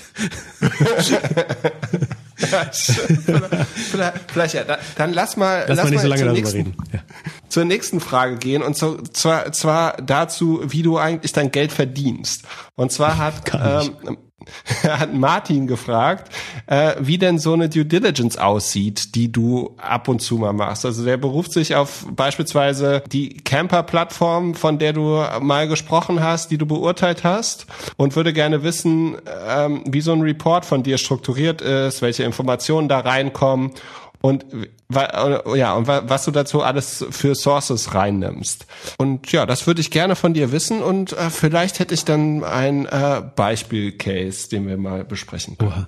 Ja, wie sieht das also ich glaube, ich habe das, ich bin mir nicht sicher, ob ich schon mal beschrieben habe, aber ich mache es auch gerne nochmal. Also ich versuche eigentlich so kondensiert und prägnant wie möglich zu kommunizieren. Das heißt, mein ideales Deliverable nach so einer Due Diligence ist eher ein, zwei E-Mails von bis zu zwei A4 Seiten mit Punkten, die ich erwähnenswert halte, die eventuell jemand anders nicht sehen würde. Ähm, das heißt, es sind irgendwie stichpunktartige Fakten. Ich versuche nicht künstlich Output zu, also ich baue keine 200 Seiten Slide Decks oder habe irgendwie Backoffice-Team, was mir hilft, da irgendwie künstlichen Output zu generieren, sondern ich versuche mich auf das zu konzentrieren, was eventuell die, die klassischen Unternehmensberatungen nicht sehen oder was bisher nicht aufgekommen ist im DD-Prozess. Ähm, idealerweise ist das eine E-Mail oder ein Telefon, es kann auch so ein Debrief-Telefonat sein, ähm, wo man das durchspricht einfach. Aber im Kopf sind es bei mir eigentlich Stichpunkte oder Areas of Concern oder wie man das immer nennen will, Bedenken, Gebiete, die ich anspreche, weil ich das als meinen Job verstehe, das zu sehen, was sozusagen andere nicht sehen, ähm, weil ich bin ja kein vollständiger DD-Anbieter, sondern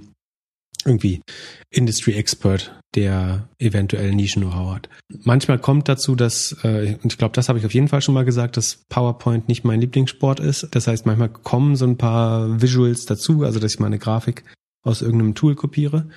Und dieser DD-Prozess ist dann aus meiner Sicht mehrteilig, aber die Teile, die fast immer vorkommen, sind einmal eine sogenannte Outside-In-Analyse. Also ich benutze verschiedene Tools, unter anderem SimilarWeb oder die, die Suchmarketing-Tools wie Systrix, Searchmetrics, SEMrush, was da so gibt, Ahrefs, ähm, SimilarWeb, um sozusagen, solange man noch keine Daten von der Unternehmung selber hat, den, den Markt, das kompetitive Umfeld zu verstehen und die Firma das Target, also die Firma, die man, mit der man eine Partnerschaft eingehen möchte, ähm, besser zu verstehen. Das ist der eine Teil. Und der andere ist dann, dass sich irgendwann so eine Art Marketing Due Diligence Call anschließt, wo man so ein bisschen versucht, das Team in der Firma besser zu verstehen und auch zu identifizieren. Kann das noch besser laufen oder wie fit sind die? Gibt es da Leichen im Keller und, und so weiter. Genau, aber das ideale Deliverable ist, ist aus meiner Sicht eigentlich eine so eine umfangreiche E-Mail oder ein kleines Slide Deck mit den Kernfakten und ein paar Schlussfolgerungen, äh, wenn, wenn es irgendwie visuell besser aufnehmen. Äh, und man muss sich auch nicht einbilden, dass es nur um Insights in so einem DD-Prozess geht. Also was ich mir, was ich glaube, nachdem ich das jetzt irgendwie ein paar Jahre mache, ist, es geht ganz, sagen wir, ein Drittel des Jobs ist bestimmt, Dinge zu verstehen, die andere vielleicht nicht sehen oder das, den Markt, das Target besser einschätzen zu können. Ähm, und dann den, den Headroom, also das Potenzial und äh, irgendwelche Red Flags äh, zu sehen oder darauf hingewiesen zu werden. Also das Teil des Motivs, warum man angestellt wird. Ich glaube, mindestens ein weiteres Drittel ist auch, dass man so ein bisschen den Zugang zu Experten mitverkauft an, an die Firma, äh, die man, mit der man eine Partnerschaft eingehen will. Also dass man sagt, schaut mal, ähm, wenn ihr, wenn wir Partner werden, dann könnt ihr auch mal mit dem äh, CMO von Adobe reden oder mit dem, äh, keine Ahnung, irgendeinem Produktingenieur von Google oder was auch ich, also dass man so, ein, so wie ein Andreessen Horowitz das auch macht oder so, sich ein Netzwerk von Experten aufbaut, wo man so ein bisschen den Zugang zu den Experten mitverkauft äh, an die Firma. Und ich glaube, das, das funktioniert auch. Also dass das für Firmen attraktiv ist, wenn sie Zugang zu neuer, neuer Expertise bekommen. Und das dritte ist vielleicht fast so eine Art, ich nenne es immer Engagement Ring. Aber weißt du, warum in den USA die ähm, Verlobungsringe so viel wie drei Gehälter kosten? Erklär. Das hat ein, ist ein letztlich Signaling. Also damit du nicht 20 Frauen einen Antrag machen kannst und schaust, welche Ja sagt und dir dann die hübscheste aussuchst. Sozusagen unterstützt du die Validität deines Antrages, indem du eben drei Monatsgehälter dahinter klebst. Was der Frau sagt, der Typ meint das wirklich ernst mit mir, weil der kann sich nicht leisten. Also bei drei Monatsgehältern kannst du das nur begrenzt oft machen, äh, offenbar. Und ich glaube. Mit deinem Portfolio könntest du dir das wahrscheinlich leisten. Ist, der Monatsgehalt ist, Monats überhaupt ab? Monatsgehalt ist Monatsgehalt. Monatsgehalt, Monatsgehalt. Okay. Also, oder Einkommen, Monatseinkommen, ne? Also, das ist ja eine relativ feste Regel in den USA, soweit ich es verstanden habe. Und das macht man äh, eben, um die Ernsthaftigkeit sozusagen des Angebots zu unterstützen. Und ich bilde mir ein, das ist so ein bisschen äh, in dem Prozess auch so, dass man wirklich sozusagen hübsch, ja, oder sexy Experts mit an den Tisch zieht, um dann auch die Ernsthaftigkeit der eigenen Bestrebungen zu unterdrücken. Und also das soll nicht heißen, dass das fake ist. Ich glaube sozusagen, die Partner, mit denen ich arbeite, äh, die halten das Versprechen ganz klar auch. Also der, der Zugang zu Top-Expertise ist da auch da. Aber das ist, glaube ich, sozusagen Teil des Jobs ist, dass du eben auch engagiert wirst, um für den Verkäufer sexy auszusehen oder für den, für den zukünftigen Partner. Also du willst ja eine, eine erfolgreiche Partnerschaft bauen letztlich mit so einem Private Equity Deal. Und dann müssen beide auch an den Mehrwert glauben. Also Geld haben ja, es gibt ja mehr als eine Private Equity Firma, die, die Geld hat. Und ähm, ein Grund sozusagen, warum eine Entscheidung getroffen wird. Also idealerweise schaffst du, dass jemand weniger Geld für seinen Anteil akzeptiert oder eine niedrige Bewertung akzeptiert, weil er glaubt, dass der, der Value Add, den du bringst, oder den sozusagen die Private Equity Firma bringt, höher ist. Und ähm, das passiert teilweise, sofern ich das einschätzen kann. Ähm, und das ist auch noch sozusagen ein, ein Teil. Und der, der vierte Teil, den ich jetzt noch nicht erwähnt habe, ist, dass natürlich, glaube ich, auch die, die PI-Leute selber dabei mitlernen, würde ich, würde ich behaupten. Also ich habe selten so schnell lernende Menschen äh, erlebt. Das heißt, jedes Mal, wenn du dahin gehst, machst du dich ein bisschen überflüssiger, was ich aber gut finde. Das war eigentlich immer auch mein Ziel bei allen Konstrukten, die ich eingegangen bin, dass ich mich über die Zeit überflüssig mache. Ähm, von, von daher ist es auch total fair da. Genau. Aber die Deliverables Skills, die Insights sind, sind trotzdem äh, nicht unwichtig und ein relevanter Teil äh, natürlich, ähm, um, um Risiken besser einzuschätzen und Potenziale zu erkennen. Aber ich versuche das so, so prägnant wie möglich zu halten und benutze die typischen Outside-In-Tools, die wahrscheinlich die meisten Leute kennen, irgendwie äh, ein, ein SimilarWeb, Systrix, SEMrush, was ist da so gibt. Hast du denn auch schon Analysen gemacht, wo du vorher wusstest, dass das nichts wird? Ja, das fühlt sich äh, dann, manchmal fühlt man sich so nutzlos an, wenn man weiß, man torpediert auch einen Deal. Ich erinnere mich an mindestens zwei Fälle, wo ich dachte, ich weiß nicht, ob das ein Dealbreaker war, aber wo ich wo ich, also die schlauen Partner fragen dich am Ende oft so, würdest du dein eigenes Geld da reinstecken jetzt? Sozusagen, wenn du, wenn du zu lange erzählst, mit, mit Fachtermini rumjonglierst und komische Sachen erzählst, dann fragen die am Ende, würdest du jetzt dein eigenes Geld da reinpacken oder nicht? Und da gab es mindestens zwei Sachen, wo ich glaube, was Relevantes gefunden zu haben, wo ich gesagt hätte, das würde ich entweder gar nicht oder auf jeden Fall nicht zu dem Preis kaufen. Und machst du es hauptsächlich für Marketing oder für alles? Du, du mein, die Idee. Also eine Tech-DD machst du ja bestimmt nicht. Nee. Sondern du guckst dir Online-Marketing, Marketing an. Und so ein bisschen Produkt, genau, ja. Und schon, also die zwei Fälle, von denen ich gerade gesprochen habe, das waren nicht Marketingfragen. Also sozusagen, wo die, das war eher, dass ich meiner Meinung nach durch Zufall in was gestolpert bin, was aus meiner Sicht ein Red Flag war, äh, was gar nichts mit Marketing im engeren Sinne zu tun hatte. Es war, es ist dann manchmal eher so irgendwie was Retention related oder regulatory risk related äh, war. Ähm, es muss nicht zwangsläufig äh, Marketing sein. Aber das Zu ist einfach dafür, die dafür, Kundendaten gefunden. Dafür werde ich, äh, also eingestellt werde ich für Marketing und wie schon mein ganzes Leben mache ich dann am Ende noch ganz viele andere Sachen. Unfreiwillig. Sehr gut. Dann lass uns mal eine DD machen. Es gab ja letzte Woche wieder ein Spec. Ähm, und zwar äh, unser Freund Shemath hat mit seinem anderen Freund äh, äh, macht, macht jetzt zusammen ein Spec von Metromile. Das ist eine Autoversicherung, die äh, nicht äh, wie jede Autoversicherung einfach abrechnet nach was für ein Auto du hast, sondern nach wie viel Kilometern du fährst. Und die sagen, sie haben, sind irgendwie auch Corona-Gewinner, weil die Leute jetzt nicht mehr so viel pendeln und deswegen nicht mehr so viel Kilometer fahren und deswegen auch ein bisschen Geld sparen wollen bei der Versicherung. Was für mich die absolut größte Überraschung an der ganzen Nummer war, war, dass die nur in acht Bundesstaaten bis jetzt sind. Also ich habe gedacht, das wäre so eine Versicherung, die irgendwie in ganz Amerika jetzt irgendwie schon das machen würde, weil die ja bestimmt irgendwie eine riesen Bewertung haben. Äh, aber die sind äh, in acht Bundesstaaten und wollen jetzt in den nächsten, nächstes Jahr in 13 weitere, suchen dafür Kapital und machen deswegen ein SPAC und wahrscheinlich, ja, und unser Freund Shemath, von dem wir ja mittlerweile nicht mehr ganz so viel halten, hat irgendwie da so ein Tweet rausgehauen, dass das so eins seiner besten Dinger wäre. Er hat es irgendwas mit Warren Buffett verglichen, oder? Der hat doch da irgendwas rausgehauen. Ja. Ist My, My Gecko. Was war Gecko für Buffett? Geico ist ein großer, äh, oder Geico ist ein großer Versicherungskonzern und äh, mit dem ah. Buffett eine ganz gute Rendite gemacht hat. Und er denkt jetzt das Gleiche gefunden. Also vom Storytelling ist das schon groß. Also wenn man sozusagen nicht, sich nicht schämt dafür oder sozusagen, wenn einen das nicht juckt, sowas rauszuhauen, dann ist das schon ein gutes Storytelling zu sagen, sozusagen sich selbst mit Buffett zu vergleichen und dann sagen, das wird jetzt mein Geico. Wie auch immer. So, und jetzt, jetzt stelle ich mir vor, ähm, äh, es ist jetzt äh, bald fünf Uhr, du hast bis bis äh, 5.30 Uhr Zeit gehabt, äh, die DD zu machen. hast davor die ganze Zeit dich auf Twitter irgendwie ausgelassen, dass äh, auf Tatort irgendwas äh, die falschen Mörder irgendwie zusammengezählt worden sind, ähm, falsche Grafiken, hast dann nochmal irgendwie einen anderen Beef angefangen und so und jetzt siehst du, oh Mist, ähm, in einer halben Stunde, dreiviertel Stunde muss ich die DD ausgeben. Zum Glück muss ich keine PowerPoint machen, sondern schreib einfach nur eine E-Mail.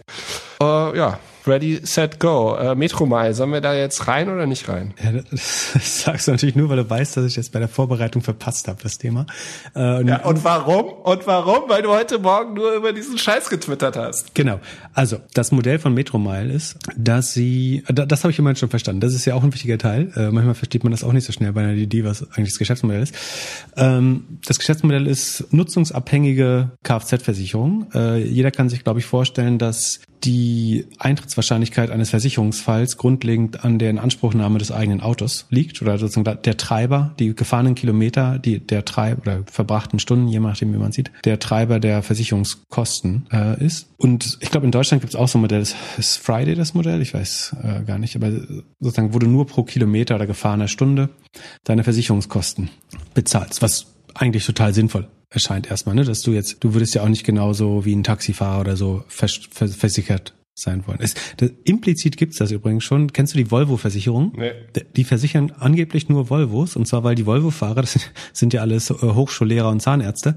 Ähm, ach nee, die fahren Saab Cabrio. Aber also es sind alles irgendwie Lehrer öffentlichen Dienst und die fahren so anständig, dass sie deutlich günstigere ähm, Versicherungsprämien bekommen und deswegen mache ich weiß nicht, ob es ein Urban Myth ist, aber soweit ich weiß, gibt es so eine Volvo-Versicherung, weil das Profil der Fahrer so solide ist, dass die deutlich günstiger ähm, anbieten kann. Aber Frage an dich: Wenn wir dieses nutzungsabhängige, wenn wenn sich das jetzt durchsetzt, dieses Metromile-Konzept, also die die wenig Fahrer wechseln zu Metromile oder Friday, um Versicherungskosten äh, zu sparen. Was passiert mit, hast du ein Auto? Yes. Ich habe mein Auto übrigens äh, verkauft, endlich, mit dem Umzug zusammen. Äh, ich bin jetzt endlich autofrei, ich fühle mich schon so viel freier. Äh, ist großartig. Also glaubst du deine, was, was passiert mit deiner Kfz-Versicherung dadurch? Was ist der zweite Level-Effekt auf deine Versicherung? Er wird wahrscheinlich teurer, weil alle auf das, äh, auf das günstigere Modell gehen. Oder es wird irgendwas anderes teurer. Und warum also wird deine in der Stadt fährst du, in der Stadt fährst du ja nicht so viele Kilometer, wie wenn du irgendwie auf dem Land lebst, würde ich jetzt mal sagen. Vielleicht, ja. Mhm.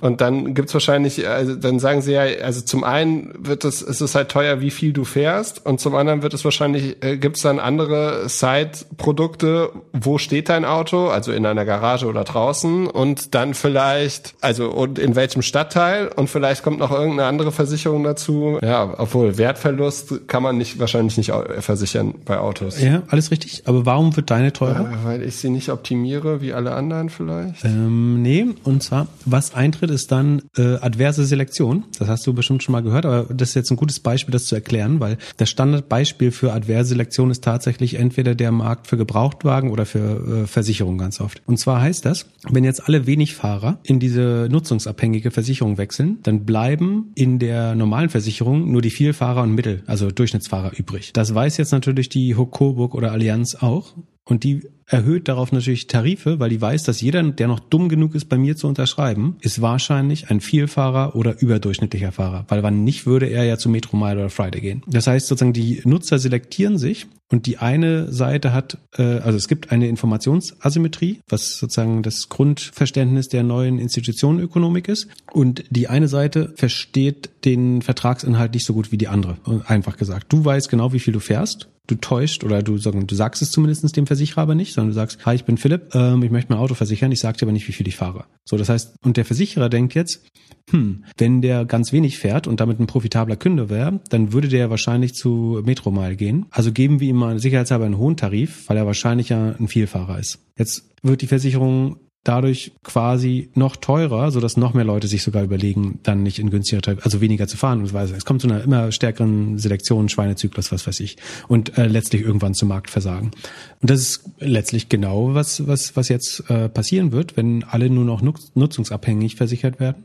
Und das ist halt noch viel krasser, wenn du zum Beispiel an eine Krankenversicherung denkst, weil dann ich lasse mich jetzt komplett tracken, ich rauche nicht, ich äh, trinke nur hier zum Podcast äh, und esse sehr gesund, bewege mich ständig, äh, bin komplett durchgetrackt, äh, optimiert, Vorsorge Untersuchung alles gemacht. Äh, und für mich, also sagen, für, für mich macht eine Krankenversicherung überhaupt keinen Sinn. Ich wäre am liebsten Selbstzahler und würde gar nichts, ich bin Arztkind, das heißt, ich gehe nicht zum Arzt uh, und, und so weiter. Und gleichzeitig, wenn jetzt jeder nur noch mit Hilfe von Daten und Machine Learning gemäß seines individuellen Risikos versichert wird, dann funktioniert das Versicherungssystem insgesamt eigentlich nicht mehr, weil das basiert auf Solidarität. Also eine Versicherung ist eigentlich ein Risikoausgleichskollektiv, würde man sagen.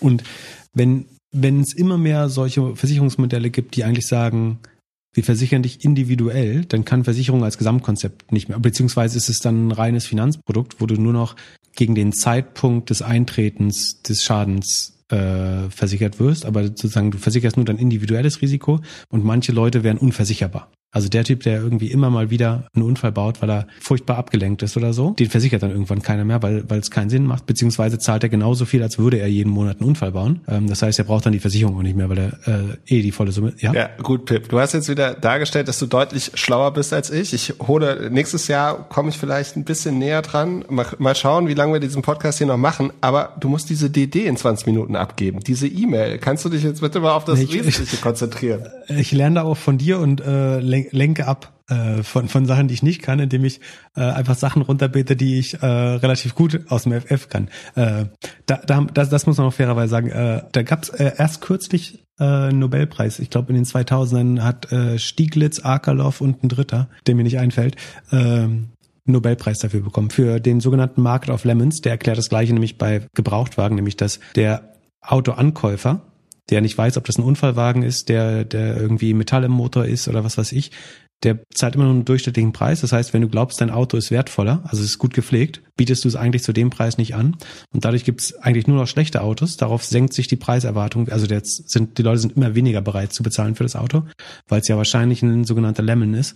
Genau. Aber das ist sehr, sehr stark vereinfacht adverse Selektion erklärt. Und noch ganz schnell, um das zu lösen, macht man dann meistens Signaling oder Certification. Also du machst zum Beispiel ein DEKRA oder TÜV-Zertifikat das hilft bei Autos.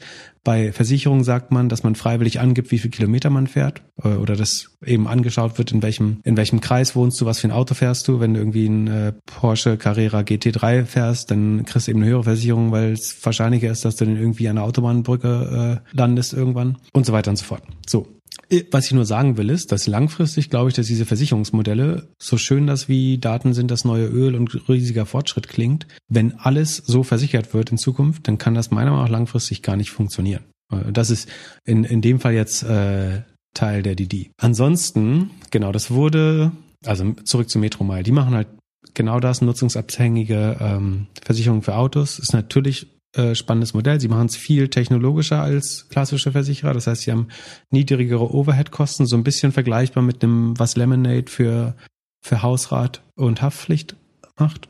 Ähm, wurden jetzt in der Transaktion bewertet mit einer Milliarde. Der Gründer ist äh, David Friedberg, der mit ähm, Shamat Palihapitiya äh, diese Pokerrunde äh, und den All-In-Podcast teilt. Shamat hat, hat das Spec gar nicht selber gemacht, sondern hat nur das Pipe geleitet, also die sozusagen dieses Co-Investment äh, in den in den Spec. Das erklären wir jetzt nicht nochmal, aber das kann man in einer der ersten Folgen äh, nochmal anhören, wie das geht. Aber sozusagen beide haben jetzt zusammen diese diese Firma. Der ursprüngliche Spec-Investor ist Cohen Company, äh, glaube ich, wenn ich mich recht erinnere. Ich, ich sehe eigentlich nicht, wie das Modell äh, nicht funktionieren kann, weil der Wert so offensichtlich ist. Der Lifetime Value zu Customer Acquisition Cost ist 3,1. Das ist so an der Grenze. Also man sagt immer so, drei ist die, die goldene Grenze. Man möchte es gern höher haben, also dass man weniger als äh, drei Jahre ausgeben muss als, äh, nee, das ist ein, äh, Entschuldigung, dass der Lifetime Value deutlich größer als dreimal Customer Acquisition Cost ist. Hier ist er gerade so 3,1. Äh, das hat man vielleicht jetzt auch für die Transaktion so hingesteuert, dass es genauso ist. Was mir aufgefallen ist, ist, dass der NPS äh, extrem gut ist. Der liegt äh, Sekunde bei 75. In der Versicherungswirtschaft oder fast allen Finanzprodukten ist der NPS immer deutlich kleiner, also weit unter 50, teilweise negativ, in der Regel irgendwas zwischen 20 und 30. Ähm, und für eine Versicherung ist ein NPS von 75 wirklich ähm, extrem stark. Die, Fahr äh, die, die Versicherungsnehmer sparen fünf, bis zu 50 Prozent damit. Das heißt, man hat wahrscheinlich ein hohes organisches, virales Wachstum. Äh, man muss gar nicht so viel Werbung machen, weil es sich mehr oder weniger weiterspricht, weil jeder, der das macht, fühlt sich auf einmal so schlau, dass er jedem erzählt, wie, wie klug er ist und äh, wie viel er spart. Die Retention ist sehr gut. Also man kann davon ausgehen, dass wenn der NPS sehr gut ist, ist die Retention auch gut. Sie weisen die Retention aber aus. Sie ist bei ähm, langfristig äh, bei 99 Prozent, was für ein Versicherungsprodukt auch sehr gut ist. Also wenn man überlegt, wenn du hast ja immer so ein paar Wechseloptimierer, also die irgendwie jeden, jedes Jahr Check 24 neu anschmeißen und ihre Versicherung wechseln äh, drin. Und dafür, dass sie über insgesamt 50 Monate eine 99-prozentige Retention haben, das ist schon äh, sehr, sehr, sehr gut für ein Versicherungsprodukt. Also dadurch, dass man den Leuten einfach nicht das Gefühl gibt, sie werden übervorteilt. Deswegen, ich glaube eigentlich total an das Modell, auch wenn ich glaube, dass sozusagen die Durchschnitt der Specs äh, den Markt eher underperformen wird. Was mir Sorgen macht, ist sozusagen eher die, die Makroimplikation für, für den Versicherungsmarkt insgesamt und dass das ganze System noch ungleicher und noch asozialer wird. Und letztlich basiert Versicherung halt darauf, dass Leute mit, die wenig Risiko darstellen, andere querfinanzieren. Und je mehr solcher Lösungen wir haben, desto weniger passiert das. Was, was toll ist, wenn man risikoarm ist, aber gerade in der Krankenversicherung zum Beispiel, ähm, stell dir vor, du hast 40 Jahre geraucht in deinem Leben, in deinem Leben, dann bist du schon darauf angewiesen, dass andere das äh, mittragen. Gut, und jetzt meine Frage äh, zum Abschluss deiner DD: Würdest du dein eigenes Geld in Metromile investieren? Ähm, ich will. Boah. Also es sieht so aus, als ob er Nein schreien möchte. Er versucht sich aber noch äh, zu fangen.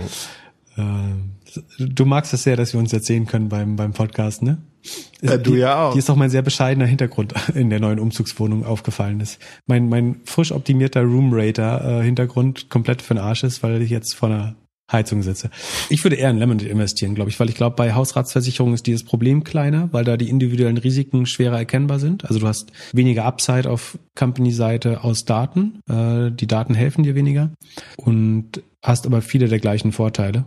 Ähm, deswegen glaube ich eher an Lemonade als an, äh, an Metromile. Und ich, ich würde nicht investieren, weil ich nicht will, dass die Welt aus Versicherungen besteht, die so funktionieren wie, wie Metromile. Ich glaube, für, für Autofahrer ist es vielleicht ganz fair, aber je mehr das in andere Bereiche übergeht, desto weniger werden wir überhaupt ein solidarisches Versicherungssystem haben. Gut, aber das wirst du ja nicht verhindern können. Ja, es muss halt einfach verboten werden. Also ich meine. Ja, aber du könntest ja auch argumentieren, du willst nicht, dass äh, nur noch von Amazon geliefert wird und deswegen investierst du nicht in die Amazon. Wenn, wenn, wenn, wenn wir die Richtung gehen, dann trete ich heute aus der, aus der gesetzlichen Krankenversicherung aus oder aus der pri privaten in meinem Fall, äh, weil es macht für mich überhaupt keinen Sinn. Ich zahle, ich kann 10.000 Euro im Jahr sparen, die kann ich einfach gut anlegen und äh, mein eigenes Risiko kann ich halbwegs tragen. Selbst für eine relativ teure Behandlung kann ich die wahrscheinlich selber tragen. Und weil ich mich halbwegs ordentlich verhalte, ist es einigermaßen unwahrscheinlich, dass es das passiert. Und gegen das Restrisiko kann ich dann wie eine Risikokrankenversicherung sozusagen, also sozusagen, ich krieg morgen einen Schlaganfall, dagegen kann ich eine reine Risikokrankenversicherung abschließen vielleicht.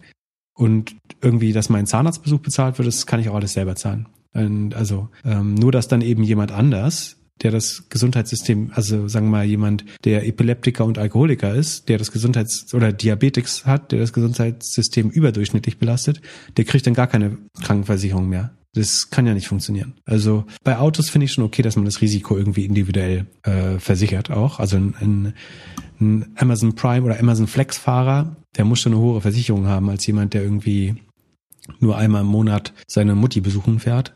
Ähm, aber insgesamt finde ich das durchaus auch äh, besorgniserregend, wenn mehr Versicherungen in die in die Richtung gehen, weil es eben keine Versicherung mehr ist, sondern äh, ja bestenfalls noch äh, eine Risikoabdeckung für das individuelle Risiko. Alright. Sollen wir mit dem Buchtipp die Folge beenden oder möchtest du noch eine Frage rauswählen aus den 400 Fragen, die wir noch da auf der Liste stehen haben? Wir, wir haben ja noch so 15 Minuten. Lass, lass ruhig noch das äh, was drin ist, mitmachen schnell. Es sei denn, du willst 15 Minuten über ein Buch reden. Okay, dann fangen wir an mit R-E-I-T-S. Was ist das? Also sollte man, also es wurde von mehreren Leuten gefragt, äh, ob man jetzt, äh, da du ja so ein bisschen über Inflation gesprochen hast, ob es sinnvoll ist, in ein REIT S zu investieren, neben Gold und physischen Immobilienbesitz. Also ich würde mir das jetzt so zusammenreimen, dass das irgendwie ein Fonds oder Fonds sind, in denen Immobilien drin sind. Real Estate vielleicht. Wie, wie, für was steht die Abkürzung? Ein REIT ist ein Real Estate Investment Trust. Ähm, es ist tatsächlich, hat es mit Immobilien zu tun. Äh, es ist nicht genau ein Fonds, sondern es ist eben eine Public Traded Company, die letztlich aber Immobilien verwaltet oder hält. Der Vorteil im Vergleich zum Fonds ist, dass es eben, dass du es ständig, also Immobilienfonds sind ja nicht äh, ganz einfach handelbar, also teilweise haben die eine Laufzeit, äh, wo du auch nicht raus kannst, du hast einen Aufgabeausschlag und so weiter. Der Vorteil eines REITs ist, dass du halt jederzeit den an der Börse handeln, einsteigen, aussteigen kannst. Die haben gewisse Regulierungen, die müssen immer 90 Prozent der, der Gewinne ausschütten. Das ist die Mieteinnahmen oder die sozusagen der, das, der Überschuss aus den Mieteinnahmen. Das heißt, sie sind in der Regel sehr dividendenstarke Titel, die irgendwo zwischen drei und sechs Prozent, äh, manchmal ein klein bisschen mehr äh, Dividende äh, generieren. Und was man sagen muss, ist, dass äh, langfristig sie die Public Markets sogar oder die sagen den Rest des Public Markets leicht ausperformt haben. Also der langfristige Schnitt bei MSCI World oder S&P 500 ist ja so 10, 11 Prozent oder irgendwo zwischen 7 und 11 Prozent und REITs haben über die letzten 30 Jahre 13 bis 14 Prozent erwirtschaftet, was wiederum heißt, dass man alle fünf Jahre sein Geld verdoppelt was schon echt eine geile Rendite ist. Und wie gesagt, sie sind handelbarer oder fungibler, äh, haben keine Aufschläge und man erhofft, also die, der Hintergrund der Frage, wenn ich sie richtig verstehe, ist, ob das eine Absicherung gegen Inflation ist. Weil wenn Geld flüssiger oder ja, wenn Geld in inflationär verwendet wird, gedruckt wird, äh, an Wert verliert, dann sind reale Assets, also und das sind eben entweder Firmenanteile oder Immobilien natürlich tendenziell mehr wert und man würde dann glauben, dass Immobilien wertvoller werden. Das macht, also wie gesagt, man muss sagen, die haben outperformed, das heißt langfristig ist es eine gute, die schlagen jetzt nicht Technologieaktien gerade, aber sie schlagen den breiten Markt kurzfristig. Warum es jetzt gerade ein bisschen kompliziert ist, die Frage zu beantworten, ist, REITs sind größtenteils, soweit ich weiß, Commercial Real Estate. Also es sind irgendwie Retailflächen, Krankenhäuser, größere Entwicklungsprojekte. Und zumindest in Deutschland darfst du, glaube ich, nur Immobilien, also Wohnimmobilien, wenn sie nach 2007 gebaut sind, also neue Projekte, in REITs packen. Du kannst jetzt nicht irgendwie eine Sozialwohnung kaufen und in, also als REIT umwandeln ins, in, als in ein Investmentobjekt. Ähm, und dieser Commercial Real Estate, für den sehe ich ehrlich gesagt sehr dunkel. Ne? Also da gehört auch mal eine Mall dazu oder ja, ein Krankenhaus, was auch immer. Und gerade für die Retailflächen und auch Büros, also selbst Büros, ne? Wenn du die, die überlegst, was von den Covid-Trends Home oder Work from Home, äh, E-Commerce übrig bleibt, dann ist es unwahrscheinlich, dass die Preise für Office oder Retail Space zukünftig steigen oder die Renditen, sagen wir die, Immo die Immobilienrenditen dafür weiter steigen. Deswegen wäre ich da ein bisschen vorsichtig äh, gerade. Einfach, weil ich das sehr schwer einzuschätzen finde. Und wir sind gerade in der Nullzinsphase und die, äh, wie, ich, wie wir letztes Mal erklärt haben, ähm, hängt die Rendite von Investmententscheidungen oder Investmentprojekten und Immobilien sind ein gutes Beispiel dafür, sehr stark vom Marktzins ab. Also wie vorteilhaft gewisse Entwicklungsprojekte sind, hängt vom Marktzins ab. Und jetzt haben wir Nullzins, das heißt, alles ist maximal vorteilhaft oder Negativzinsen. Wenn, wenn jetzt der Marktzins steigt, dann werden Immobilienprojekte gleichzeitig äh, unattraktiver. Das heißt, ähm, dann müsste man so ein bisschen vorsichtig sein. Aber wie gesagt, langfristig scheinen mir REITs ein gutes. Ich, ich selber bin kein großer Fan von Immobilien und gefallen mir in der Rolle des Immobilienverwalters äh, nicht. Deswegen stehe ich da nicht drauf. Aber vielleicht, ich würde es so beschreiben: Je je mehr man Richtung Auszahlungszeitpunkt oder Lebensalter fortschreitet, desto mehr seines ETFs oder Aktienportfolios sollte man vielleicht in REITs wechseln, weil die die sind schon noch zyklisch. Also wenn es der wenn es der Industrie schlecht geht oder der Wirtschaft, dann ähm, sollten auch REITs äh, zumindest die die Industrial Commercial äh, im, im Preis sinken, aber sie sind weniger anfällig, äh, haben eine hohe Dividendenrendite, eine hohe Ges Gesamtrendite.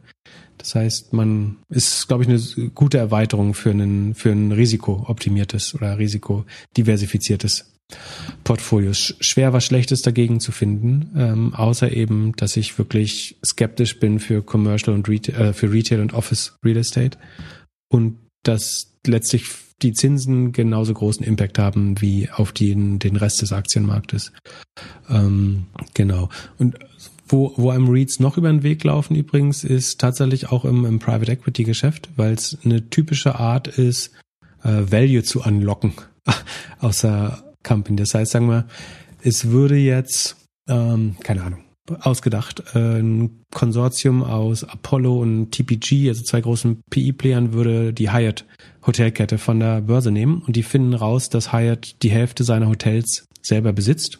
Dann würden sie ja sagen, Hotel ist eigentlich ein Hausverwaltung oder Real Estate Verwaltungsgeschäft und kein Real Estate Besitzkonzept. Das heißt, wir wollen die, diesen, den gebundenen Wert in den Immobilien freisetzen. Und dann würde man zum Beispiel entweder diese Immobilien an einen REIT verkaufen oder sogar einen eigenen REIT, also Real Estate Investment Trust, dafür gründen. Das heißt, man nimmt alle Hotels oder die 50 Prozent der selbst besessenen Hotels der Hyatt-Gruppe zusammen, packt die in so eine Art Immobilienverwalter in einem sogenannten Sale and Lease Back Prozess. Also ich verkaufe das an den REIT, der gerade gegründet wurde und leih oder zahle dann Miete. Aber dadurch habe ich eine, eine hohe Einmalzahlung, die ich dann sofort als Dividende ausschütten kann. Das heißt, der Private Equity Player hat sofort einen Return also kriegt eine Sonderdividende und alle anderen Teilen, äh, alle anderen Teilhaber, Shareholder.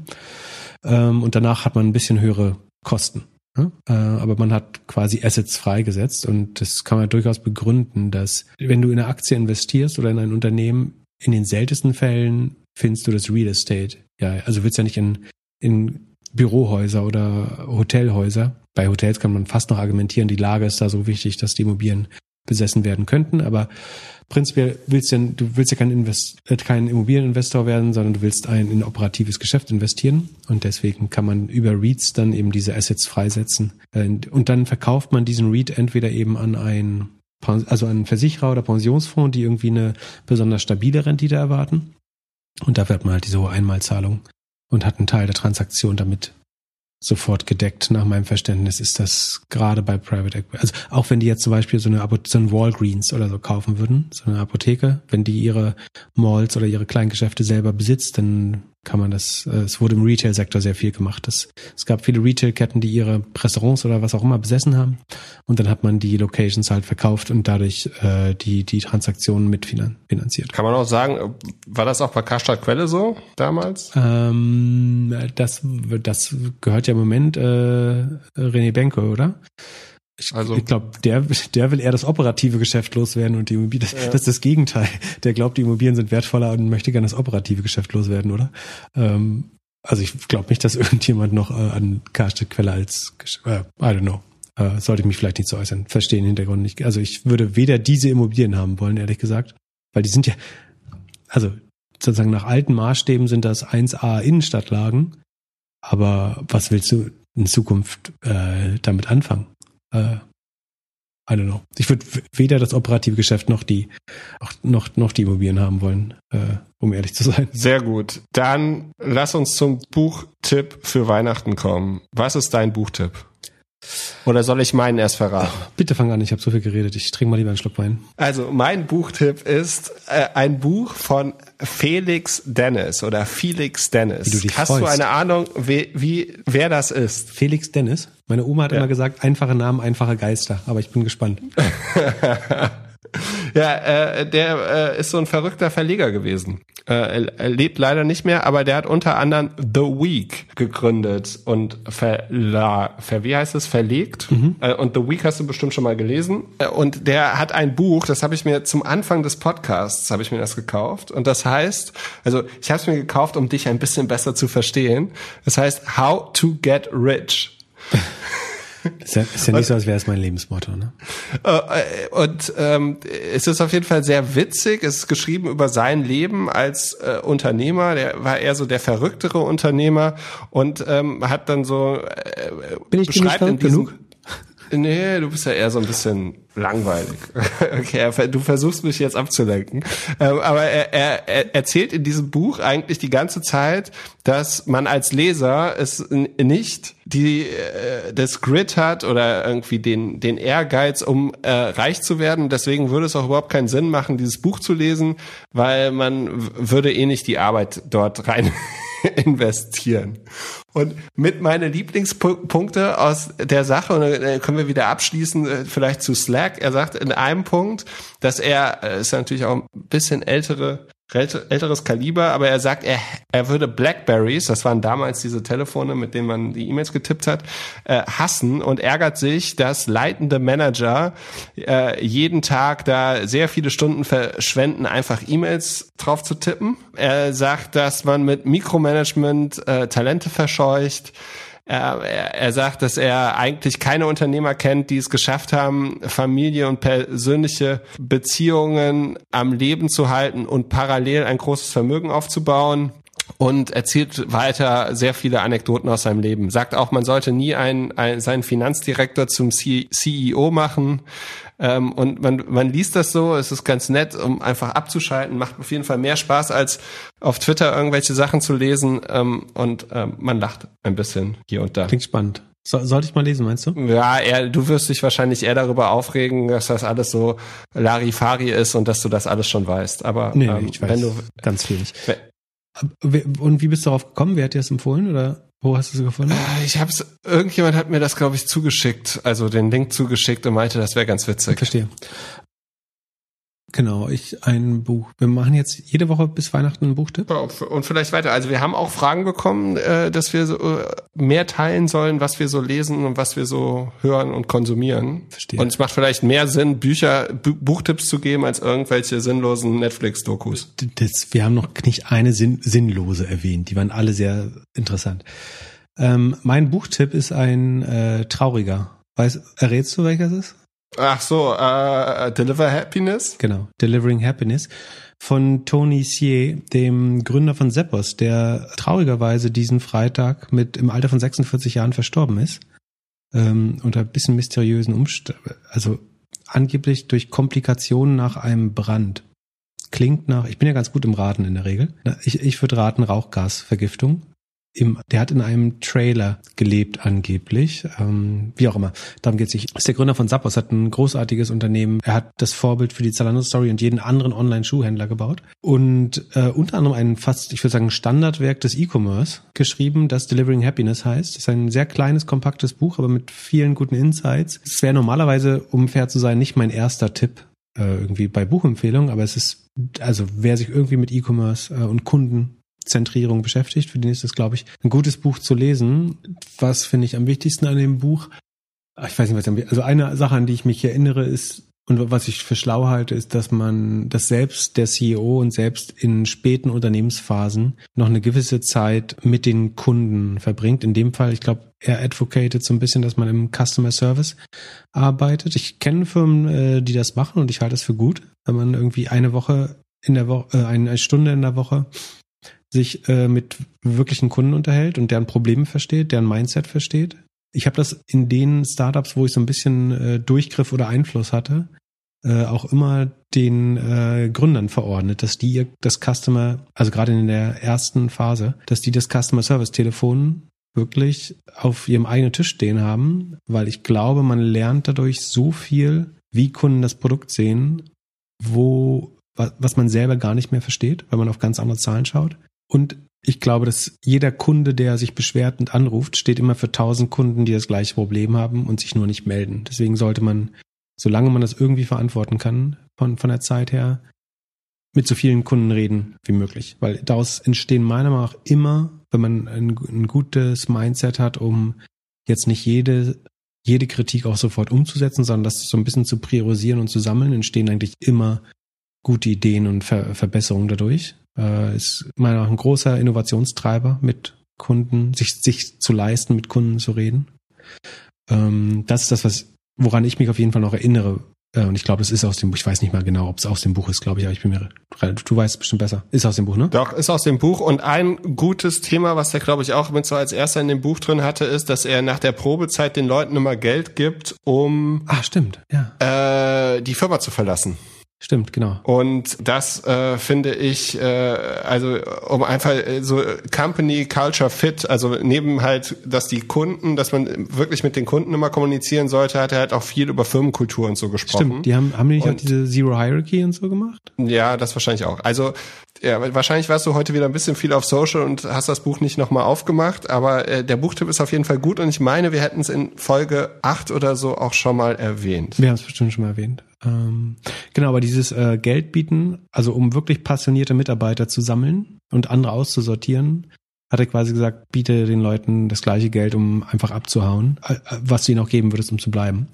Und das kostet dich ein bisschen Geld, aber du endest mit einer Firma, die sozusagen nur passionierte Mitarbeiter haben, die da nicht fürs Geld arbeiten. Sehr gut. Ich habe eine Frage zum Abschluss, wenn wir schon über äh, Zat, äh, gesprochen haben. Ich muss noch eine Sache. Und, ja, hau raus. Bitte, bitte, bitte behalten, nicht vergessen. Äh, am Montag äh, oder irgendwann Anfang nächster Woche reportet Zoom. Da haben wir noch ein bisschen Angst vor, Du, du bist skeptisch, ich bin tatsächlich auch skeptisch. Ich, da kämpft jetzt mein, meine Guts kämpfen mit meinem Hirn. Mein Hirn sagt, verkaufe nie wieder zu früh und behalte Zoom, die wie gesagt irgendwie 300 Prozent im Plus sind, bis an dein Lebensende. Und mein Gut sagt sehr stark, das Wachstum, große Wachstum ist vorüber.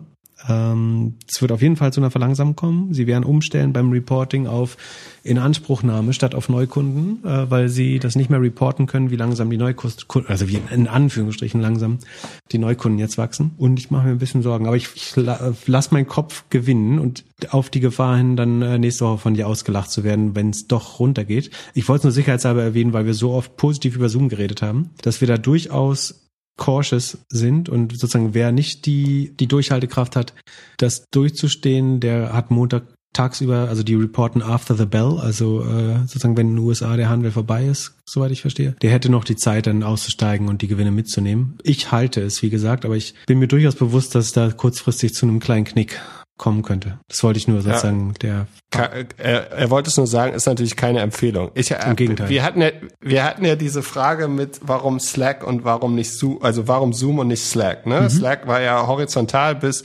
Salesforce gesagt hat, sie wollen das kaufen und Zoom 280 Prozent oder irgendwie sowas äh, ist auf jeden Fall schön, äh, hat schön den Wertzugang und das Ego von Pip in den letzten Monaten aufgebaut. Mein Ego braucht keinen Aufbau, danke.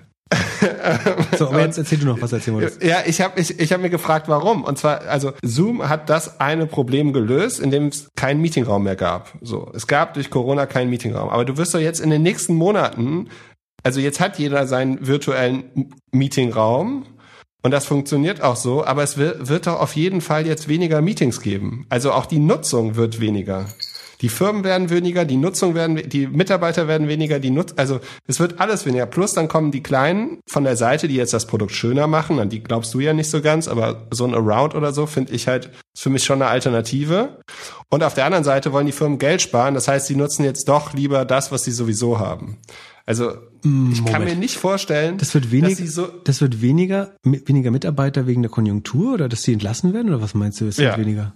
Wirklich? Wenn, wenn, also, aber am Zoom sparst du doch zuletzt. Das streicht, ja, der du, CFO streicht doch jetzt nicht, äh, sagt hier, wie könnt, könnt ihr nicht auch über Google Meet telefonieren? Das ist so ein verschwindend kleiner Posten im Vergleich zu. Da, ich glaube nicht. Ich glaube nicht. Ich glaube, dass die Leute so auf die, so auf die Kosten gucken und dass die dann eher sagen, wir haben es jetzt geschafft, Office irgendwie vernünftig zu integrieren und deswegen ähm, nutze ihr jetzt nicht mehr hier äh, Slack und ihr nutzt auch nicht mehr Zoom, sondern ihr telefoniert bitte darüber.